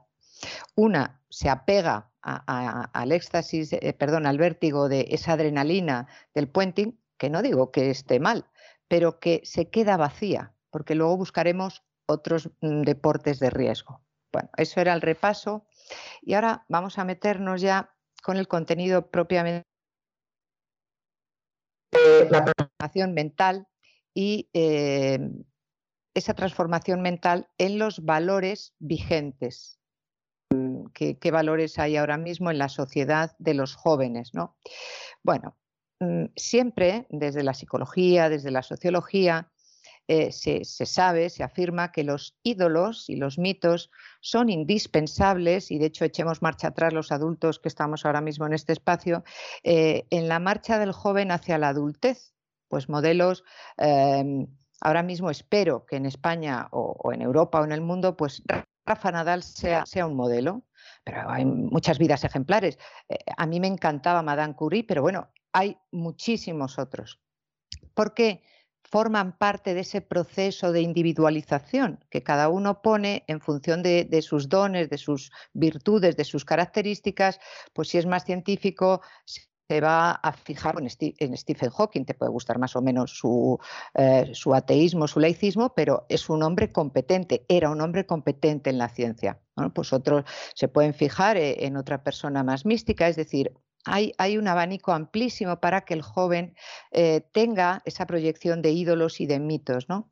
Y ese aspecto modélico, esa figura admirable, debe empezar atentos porque ahí ya arrancamos en cómo de base está empezando a fallar esos valores. Debe arrancar en, unos padres, no es que, sean perfectos, sino en un modelo que permita a los hijos apegarse a esa realidad para construir esa realidad. Es decir, pues mi padre hay que ver cómo se esfuerza, cómo admiro a mi padre cuando somos jóvenes, eh, bueno, cuando somos niños, eh, los padres nos parecen altísimos y fortísimos y hay que ver cómo mi padre arregla eh, los coches o cómo mi madre mm, pues pone una inyección y opera corazón abierto. Pues, bueno, pues eso, ese modelo.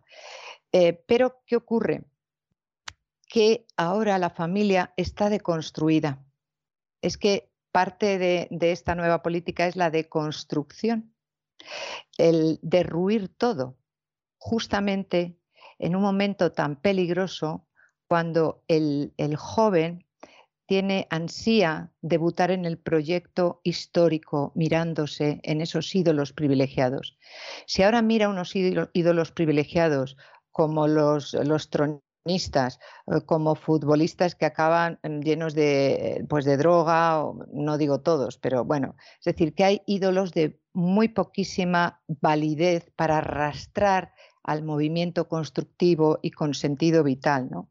Entonces, la juventud es ese momento, ese momento preciso y ese momento precioso para ensamblar los aspectos más nobles y más virtuosos. Luego ya pues se van limando, pero es ese momento de, de tener esos grandes ideales de las figuras míticas, de las figuras idolatradas. ¿Para qué? para entrar con fuerza en esa construcción moral y social. ¿no?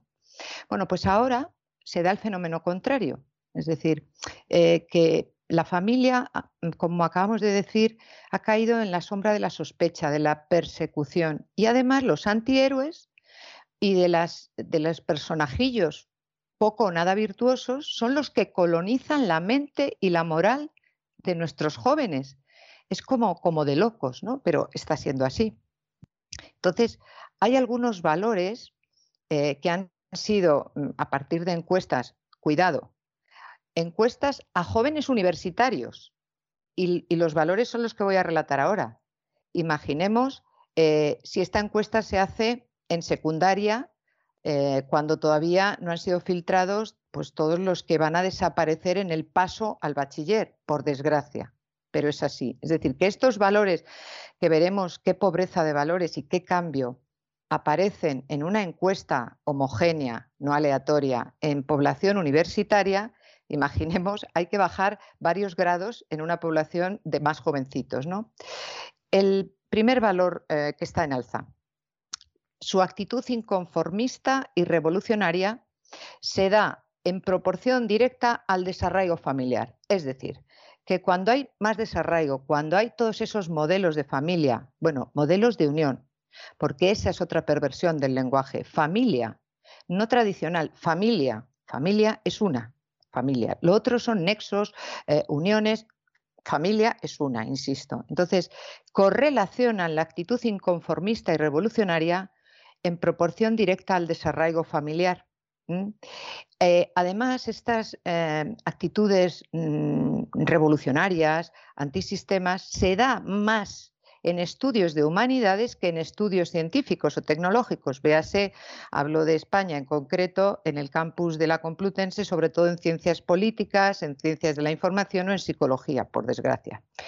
Eh, además, como regla general, como regla general, con sus excepciones, por supuesto, pero como regla general, el título universitario, ojo, para chicos que están estudiando en la universidad. Fijémonos el sinsentido, ¿no? el contradios. El título universitario para estos jóvenes revolucionarios es considerado como el documento de acceso a la triada capitalista del dinero, el consumo y el estatus social. ¿Y para qué estás tú ahí? Y además el trato con grupos marginales, con grupos demasiado proletarizados, que muchos de ellos llegan para hacer algaradas en las facultades, pero que nada tiene que ver con una matriculación seria en la universidad, producen ese imán fuerte para eh, radicalizarse en la mayoría de los casos. Bueno, ahí tenemos personajes que han sacado alto rédito de esto, como Ada Colau. Pues fue la, Dalí de, los desahucios y, bueno, pues ha pasado a ser alcaldesa de Barcelona. Eh, después, otro valor mm, que es, claro, otra gran contradicción, un afán incontenido, mm, pues una pulsión eh, casi agresivo, que está muy bien, pero es me lo debéis a los adultos por independizarse y por alcanzar cotas profesionales, pues por ejemplo, de cajera de súper a ministra, de aquellos adultos que ellos vituperan y critican. Es decir, que son contrarios al movimiento mm, que hay establecido y antisistemas, pero ellos quieren, exigen de modo inmediato alcanzar eso tan deleznable para ellos, pero lo quieren alcanzar. Otro valor es que rechazan la cultura recibida, no hay nada peor que te puedan decir que eres conservador, y el establecido porque lo consideran vetusto, violento, injusto, deshumanizante y doloroso. Pero ojo, no presentan alternativas viables. Es decir, ¿es vetusta la penicilina? ¿Tenemos que acabar con ella? ¿Es vetusto el renacimiento? ¿La arquitectura y el arte hay que acabar con ello? ¿Es deshumanizante la idea cristiana? ¿Hay que acabar con ello? O el aceite de oliva, o el mm, vino de Jerez, o la tortilla de patata, claro. Podemos multiplicar los ejemplos en ese sentido. Pero em, basta con son, son, los reyes de la, del distorcer el lenguaje, entonces, eh, conservador. Hombre, también tú quieres conservar el trozo de casa o de solar que estás ocupando. Y que vamos, tienes hasta perros de presa mm, y, lanzas adoquines a, las fuerzas y cuerpos de seguridad porque quieres conservar. Es que, claro, hay que ser coherentes. Eh, otro valor es la actitud ante, terminamos con el ladrillo en la cabeza de, de, Isa Serra o de cualquier movimiento de estos terribles que hay en Estados Unidos, como el Black Lives Matter o la apropiación cultural indebida, que luego hablaremos de ello. Entonces, ellos en sus asambleas, en sus movimientos, en sus encuentros, en sus interacciones, presentan y defienden actitudes antibelicistas, pacifistas, es como el mantra que tienen. Pero todo ello choca frontalmente callejera y la intolerancia que tienen al diferente. Es decir, si en la facultad llega a dar una conferencia un líder que es eh, pues no tan diametralmente opuesto a ellos, que se prepare, porque es scratcher y que corre peligro. Pero son muy eh, pacifistas y la paz universal. Bueno, pues esto no es verdad. Después suelen considerar inevitable el ser comprendidos por las generaciones adultas. Bueno, esto también lo, teníamos nosotros, ¿no? No me entienden, no me comprenden. Eh, y además, según ellos, eh, tenemos un lenguaje vacío, tendencioso y tenemos poca empatía. Es decir, que cuando dices, mira, en mi casa no vas a traer droga y no vas a comercializar mm, con droga aquí en mi casa, es que eres poco empático, es que eres un fascista y es que no te entiendo. No, es que como no te dejo hacer lo que a ti te da la gana, me consideras eh, con ese lenguaje que además no sabes utilizarlo, pero sí te han enseñado a utilizarlo como arma arrojadiza, me dices que soy poco empático. Después, eh, mm, lo revisten de hostilidad y de desconfianza, pero como hemos dicho en la primera parte, eh, son jóvenes que van deambulando por soledades, ¿no? Porque también vienen del desarraigo familiar, de que no hay unos valores estables y convergentes en las distintas instituciones del Estado, eh, esta globalización sin nada, que es filfa detrás, pues son jóvenes que sienten mucho la soledad, el dolor, el, desamor, son temas recurrentes en ellos cuando se entra en profundidad y te dejan hablar de estos temas. Pero tienen grandes confusiones, no hay una base moral, ética, tampoco hay un buen conocimiento científico, entonces cuesta muchísimo desmontar eh, esos pensamientos que tienen, como decíamos la semana pasada, mosaico. Otro valor son las cuestiones sexuales que las consideran eh, que son necesarias de abordaje directo y desenfrenado sin tener ningún freno ético. Es decir, es, eh, bueno, pues ya lo, vimos en, el bloque de la sexualidad, eh, es un acontecer sexual temprano sin tener en cuenta la otredad, la alteridad, es simplemente el otro es objeto y uso para mi goce y mi placer, el gozador voluble, que decía Albert Camus. Em, por supuesto, por supuesto, el recurso a la droga es considerado como una forma de ocio, como un mecanismo contestatario, eh, como una búsqueda de una salida feliz ante las presiones de la existencia cotidiana, porque no les hemos enseñado que la existencia lleva obstáculos y hay que saltarlos diariamente. Entonces, cuando hay un obstáculo, como son demasiado frágiles, pues la salida que tienen es la droga.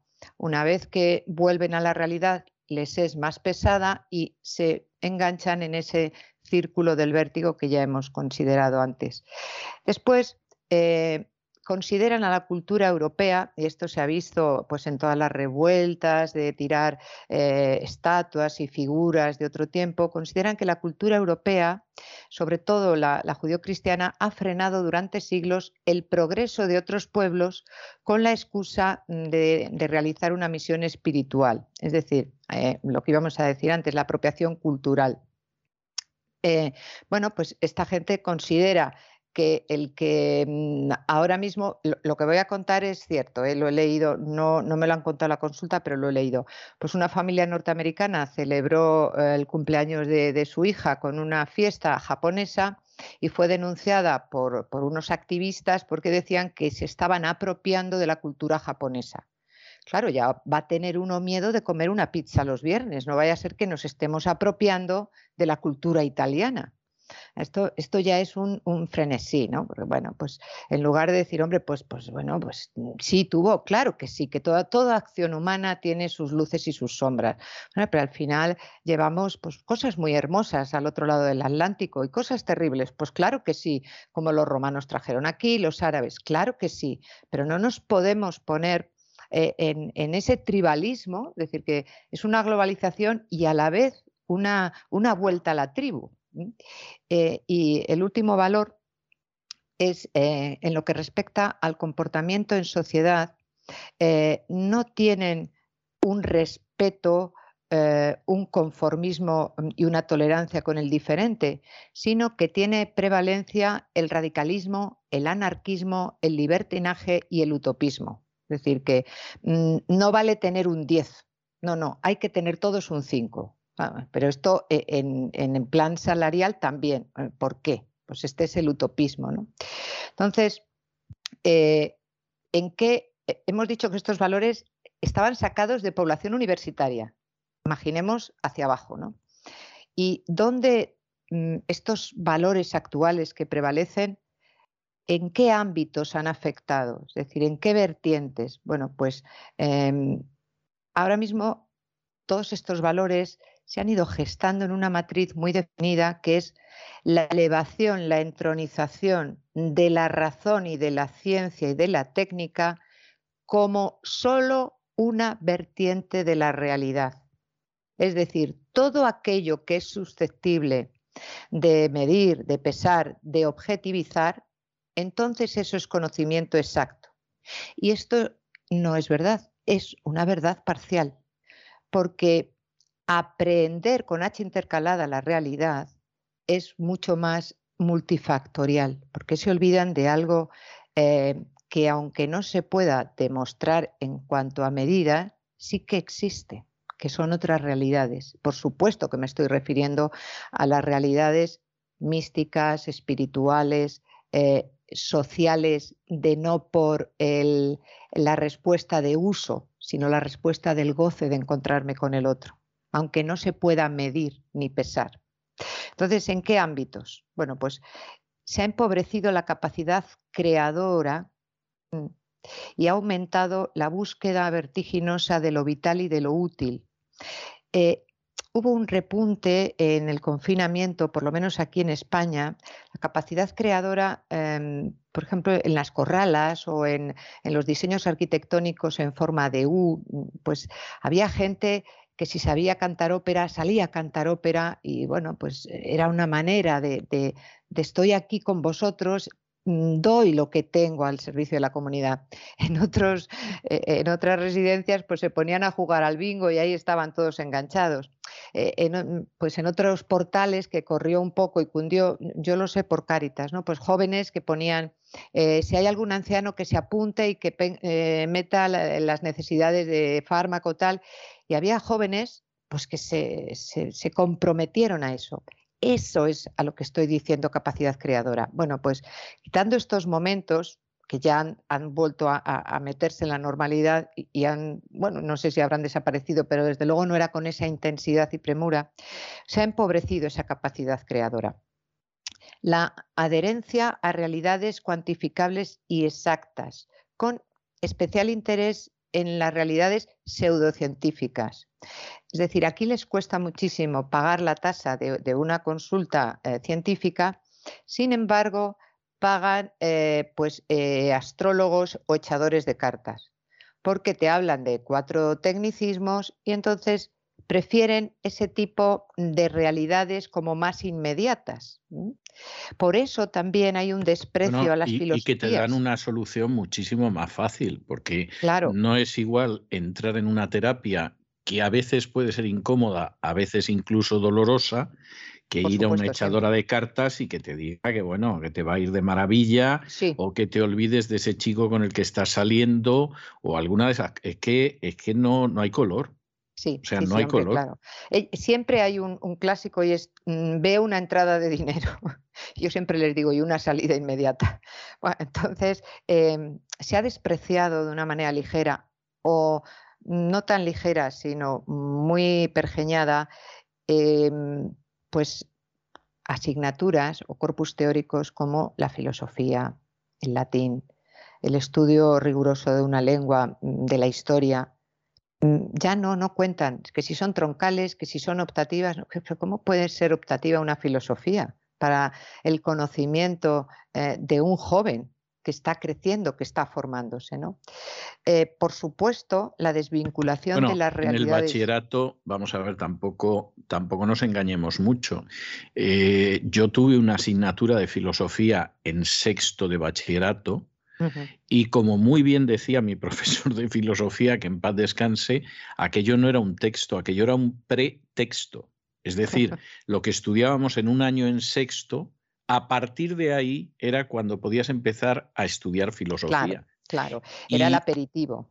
Y, eso, que claro, en aquel entonces, pues la gente decía, pues sí, o sea, si esto es el pretexto, eh, vamos, no sé lo que será. La verdad es que yo ese texto lo recuperé hace unos años, me hacía mucha ilusión recuperar ese texto de sexto de bachillerato y efectivamente era un pretexto. Es verdad, o sea, lo que él decía era rigurosamente cierto. Al final, lo que aprendías de filosofía, pues eran unas nociones. Eso es, eso es y para de contar. O sea, que es que tampoco nos dedicáramos a la filosofía en el bachillerato superior de una manera increíble. No, no, por supuesto que no era un estudio eh, pues profundo y donde el individuo va perfilando sus autores y, unas escuelas frente a otras. No. Pero sí es verdad que nos enseñaba a pensar. Yo recuerdo, en, eh, porque yo hice el BUP, en tercero de BUP teníamos la filosofía, pero era el silogismo. Si todos los españoles son tal, entonces todos los. Eso fue lo que yo estudié en, en sexto de bachillerato. Claro, pues sí que uno le ayudaba a pensar, a formar un poco, luego todas las escuelas de pensamiento, el, problema del alma en Aristóteles, en Platón, le, le daban a uno una idea, una pátina de, de quitar mm, pues, pues esa inmediatez que, tenemos cuando, cuando, pasamos ya de los 12 a los 13 y te vas planteando cuestiones más, más de profundis, ¿no? más de, hombre, mm, incluso podíamos tener, eh, porque luego los chicos que estaban en el colegio de enfrente pues siempre se quedaban en esas edades con Marx, porque Marx dice, porque aquello eran unos debates del marxismo que estaban descubriendo el Mediterráneo, luego claro eran buff, pero era ese momento de entrar en otras realidades, en otros planos, pero claro, cuando cuando los, los, críos, como decíamos la semana pasada, te dicen, ¿y esto para qué sirve? No sirve para nada. Mm, a otra cosa, pues, pues, pues claro, tampoco lo que les sirve, que son las matemáticas o, la física, tampoco les gusta, porque como no les enseñamos a pensar, es difícil, no hay la cultura del esfuerzo, pues lo dejo, lo abandono. Y al final, pues, pues son grandes analfabetos con pátina de idiomas, porque al final sí, el recorrido de bachiller o de tal, pues tengo el, primer idioma que apenas lo, lo manejo bien, el segundo idioma el inglés que mm, para aprobar un examen y el tercero, que ya es opcional, pues nada de nada. Eso sí, te dicen muy campanudos, oye, es que yo sé tres idiomas. Bueno, vale. Em, luego mm, devalúan y critican y además rechazan realidades profundas que no tienen explicación desde la unilateralidad del conocimiento científico. Es decir, cuando les hablas de la solidaridad, del altruismo, eh, de una espiritualidad, eh, de las grandes religiones. Madre, qué rollo, ¿qué dices? yo no quiero saber nada de esto. Soy científico, te dicen soy de ciencias y no sabe nada ni de una cosa ni de otra. ¿no? Eh, la pérdida de la imagen única, como rostro expresivo. Es decir, se ha globalizado y se ha masificado la imagen. Ya no, no tiene una impronta, una foto. Ahora es que ya son miles, millones de fotos y además eh, no se ve la individualidad. Tienes que fijarte mucho en la individualidad de cada rostro, porque todos visten igual, todos eh, se maquillan igual, todos se tatúan de la misma manera. Es decir, que eh, se han masificado no es una muchedumbre, que es el sumatorio de individuos. ¿Y usted no cree que eso era igual antes? Eh, sí es verdad que había modas, pero fíjese un detalle. De pronto, de pronto salía un tipo de abrigo Sí, hombre, claro. Y yo recuerdo que todos los niños querían tener ese abrigo y todos los jóvenes, el lode y lo que no era el lode, o sea, eh, eh, o unos zapatos y todo el mundo iba con esos zapatos. Sí, sí, sí, sí, pero fíjese, esto, bueno, es una percepción mía como mujer y, coqueta, ¿no? Antes existía el fenómeno, ahora existe, pero muchísimo menos, de la boutique, que era como más elaborado y más individual y, podías encontrar cosas, pues, que dentro de la línea que se llevaban, pero era, bueno, más variado. Cualquier centro comercial encontramos eh, las mismas marcas, multimarcas de estas grandes, que viste igual un japonés, que un neoyorquino, eh, que, un, que un gijonés, da igual, es que visten igual. Es decir, hay poco, poco, poco espacio para la diversidad, eh, para la originalidad. Claro que siempre ha existido, por eso los jóvenes pues son fashion victim, pero ahora mucho más y con, eh, con el Instagram y con todas las fotos es que se hacen millones de fotos para ver el perfil mejor y luego retocarlo. Entonces, cuando ves al crío dices, uy, qué diferente te veo. Ah, claro, es que en, el, perfil me he hecho Photoshop. Bueno, pues es esa pérdida de, lo único, del rostro único. Y también ha perdido valor para ellos los símbolos mm, que representan realidades abstractas, más inmateriales. Para ellos una cruz, digo en líneas generales, pues no representa nada. La virginidad no representa nada, una bandera no representa nada. A lo mejor una hoz y un martillo, pues ahora empieza a representar, pero tampoco saben. Aquellos que te dan con la hoz y el, eh, martillo, con, tampoco saben detrás lo que hay, porque lo estoy viviendo en la consulta.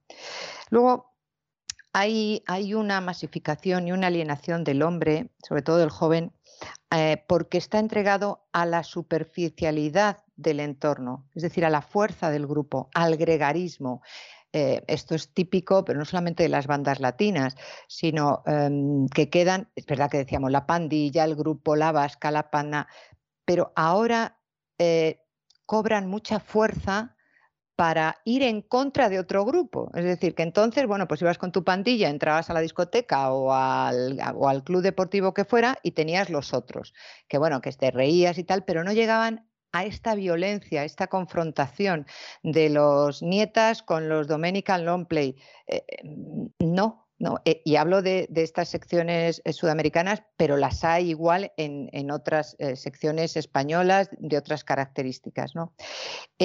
la necesidad de adoptar un ritmo vital obsesionado e intenso, eso de no puedo, o sea, me aburro, qué horror, pues lee, ¿cómo leer? Qué horror, pues, pues no sé, eh, intenta echar un solitario, ¿Qué, ¿qué, dices? Qué aburrimiento, pues no se da un paseo, eh, nada, ten la bici, ¡buah! O sea, antes tener una piscina era un lujo, una bicicleta, ahora qué horror, qué aburrimiento, necesito algo eh, más fuerte, como dicen ellos, droga dura, claro. la huida de realidades profundas mediante las palabras y los conceptos. Hay palabras mm, que utilizan muchísimo eh, en esos momentos de soledad, de vacío, de dolor, eh, que los utilizan como mantras, pero tampoco saben lo que quiere decir porque en realidad no dicen nada. Eh, ¿Cómo estás? Fluyendo, easy going, buen rollo, esta persona me da buenas vibras, aquí hay química, es decir, eh, eso significa un vacío de conceptos eh, filológicos, de, conceptos humanísticos. Es verdad que, la criatura quiere expresar muchísimas cosas que no puede, porque es parte de esa deformación, de esa deconstrucción y de ese déficit formativo que hay en la sociedad. Por supuesto, la pérdida de letos de verdad de la actitud de sorpresa y de, y de sobrecogerse ante las posibilidades que da la vida, ante la maravilla que es encontrarte con la realidad y poder crear, que todos venimos para poder crear y jugar con la vida a construir. Y sin embargo se cultiva y se arrodilla delante del patos y de la irreflexividad y de lo pulsional. Hay una alta propensión de buscar la plenitud personal mm, de modo instintivo y que impiden al hombre elevarse a nivel espiritual y elevarse a nivel comunitario, encontrándose en planos de colaboración, de compañía, de bienestar, de plenitud. Eh, la carencia de sentido de reverencia, de conformidad, de apertura contemplativa, de acoger con respeto otras realidades más valiosas y eternas. Es decir, respetar a, autoridades, por ejemplo, los ancianos, los abuelos que, que, que están pasando un testigo, autoridades como los maestros que pueden que puede haber de todo, pero que transmiten todo lo mejor que ellos han podido construir. Por supuesto, la reverencia, la acogida y el respeto a los padres, a esos padres que están dando su vida por esos hijos. Hay que tener ese sentido reverencial y acogedor. La, reducción de las densas realidades comunitarias a relaciones contractuales de uso, eh, poco fundadas en lo unitivo, en lo constructivo, es decir, esta es, mm, mm, pues esto, esta mm, chica, esta churri es solamente para un fin de semana y ya. Este colega me vale para que me dé pases para una discoteca. Eso es reducir las densas realidades comunitarias. Si yo me siento profundamente unida a este grupo de la voz, aunque no conozco a, todos los oyentes, y realmente siento, lo siento, cada vez que trabajo eh, para este espacio siento el peso de estar haciendo y fundando una comunidad y eso me da placer, me da bienestar. Claro que da trabajo y responsabilidad, pero les hemos acostumbrado a huir. Pues voy a terminar con mm, un pequeño texto de alguien tan pues tan novedoso como Meng Tzu Mencio, que era un filósofo eh, de, la época de Confucio, del siglo IV antes de Cristo, total nada. Me gusta muchísimo respecto a los jóvenes dice así, cuando el cielo está a punto de conferir una gran responsabilidad a cualquier hombre, ejercitará su mente con sufrimiento, someterá sus tendones y huesos a un duro trabajo, expondrá su cuerpo al hambre, hará la pobreza y le pondrá obstáculos en el camino a sus hazañas, con el objetivo de estimular su mente, endurecer su naturaleza y mejorar en todo aquello donde carece de competencia. Y no soy sádica, pero es necesario el duro trabajo para conquistar la cima. Y la semana que viene seguiremos. Pues muchísimas gracias, doña Pilar, muchísimas gracias. Hace una semana y pico yo enseñaba un curso de, de Eclesiastés en Teshuvah y en la primera sesión me detenía en ese versículo en el que Salomón dice que la búsqueda de la sabiduría implica un arduo trabajo.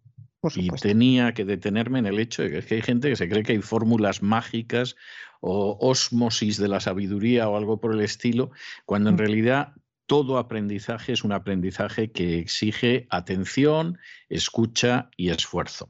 Le voy a dejar una canción de los Mustang, que era un conjunto de mi infancia, y a mí me gustaba mucho porque hacían adaptaciones de canciones inglesas que yo no entendía en inglés cuando tenía 5, 6, 7 años, pero las cantaban en español, la música seguía siendo sobre poco más o menos la misma y además me enteraba de lo que cantaban. Era la época en que se hacían muchas versiones de canciones italianas y francesas, inglesas, americanas, etc. Bueno, pues yo le voy a dejar con los jóvenes de los los Mustang. Hombre.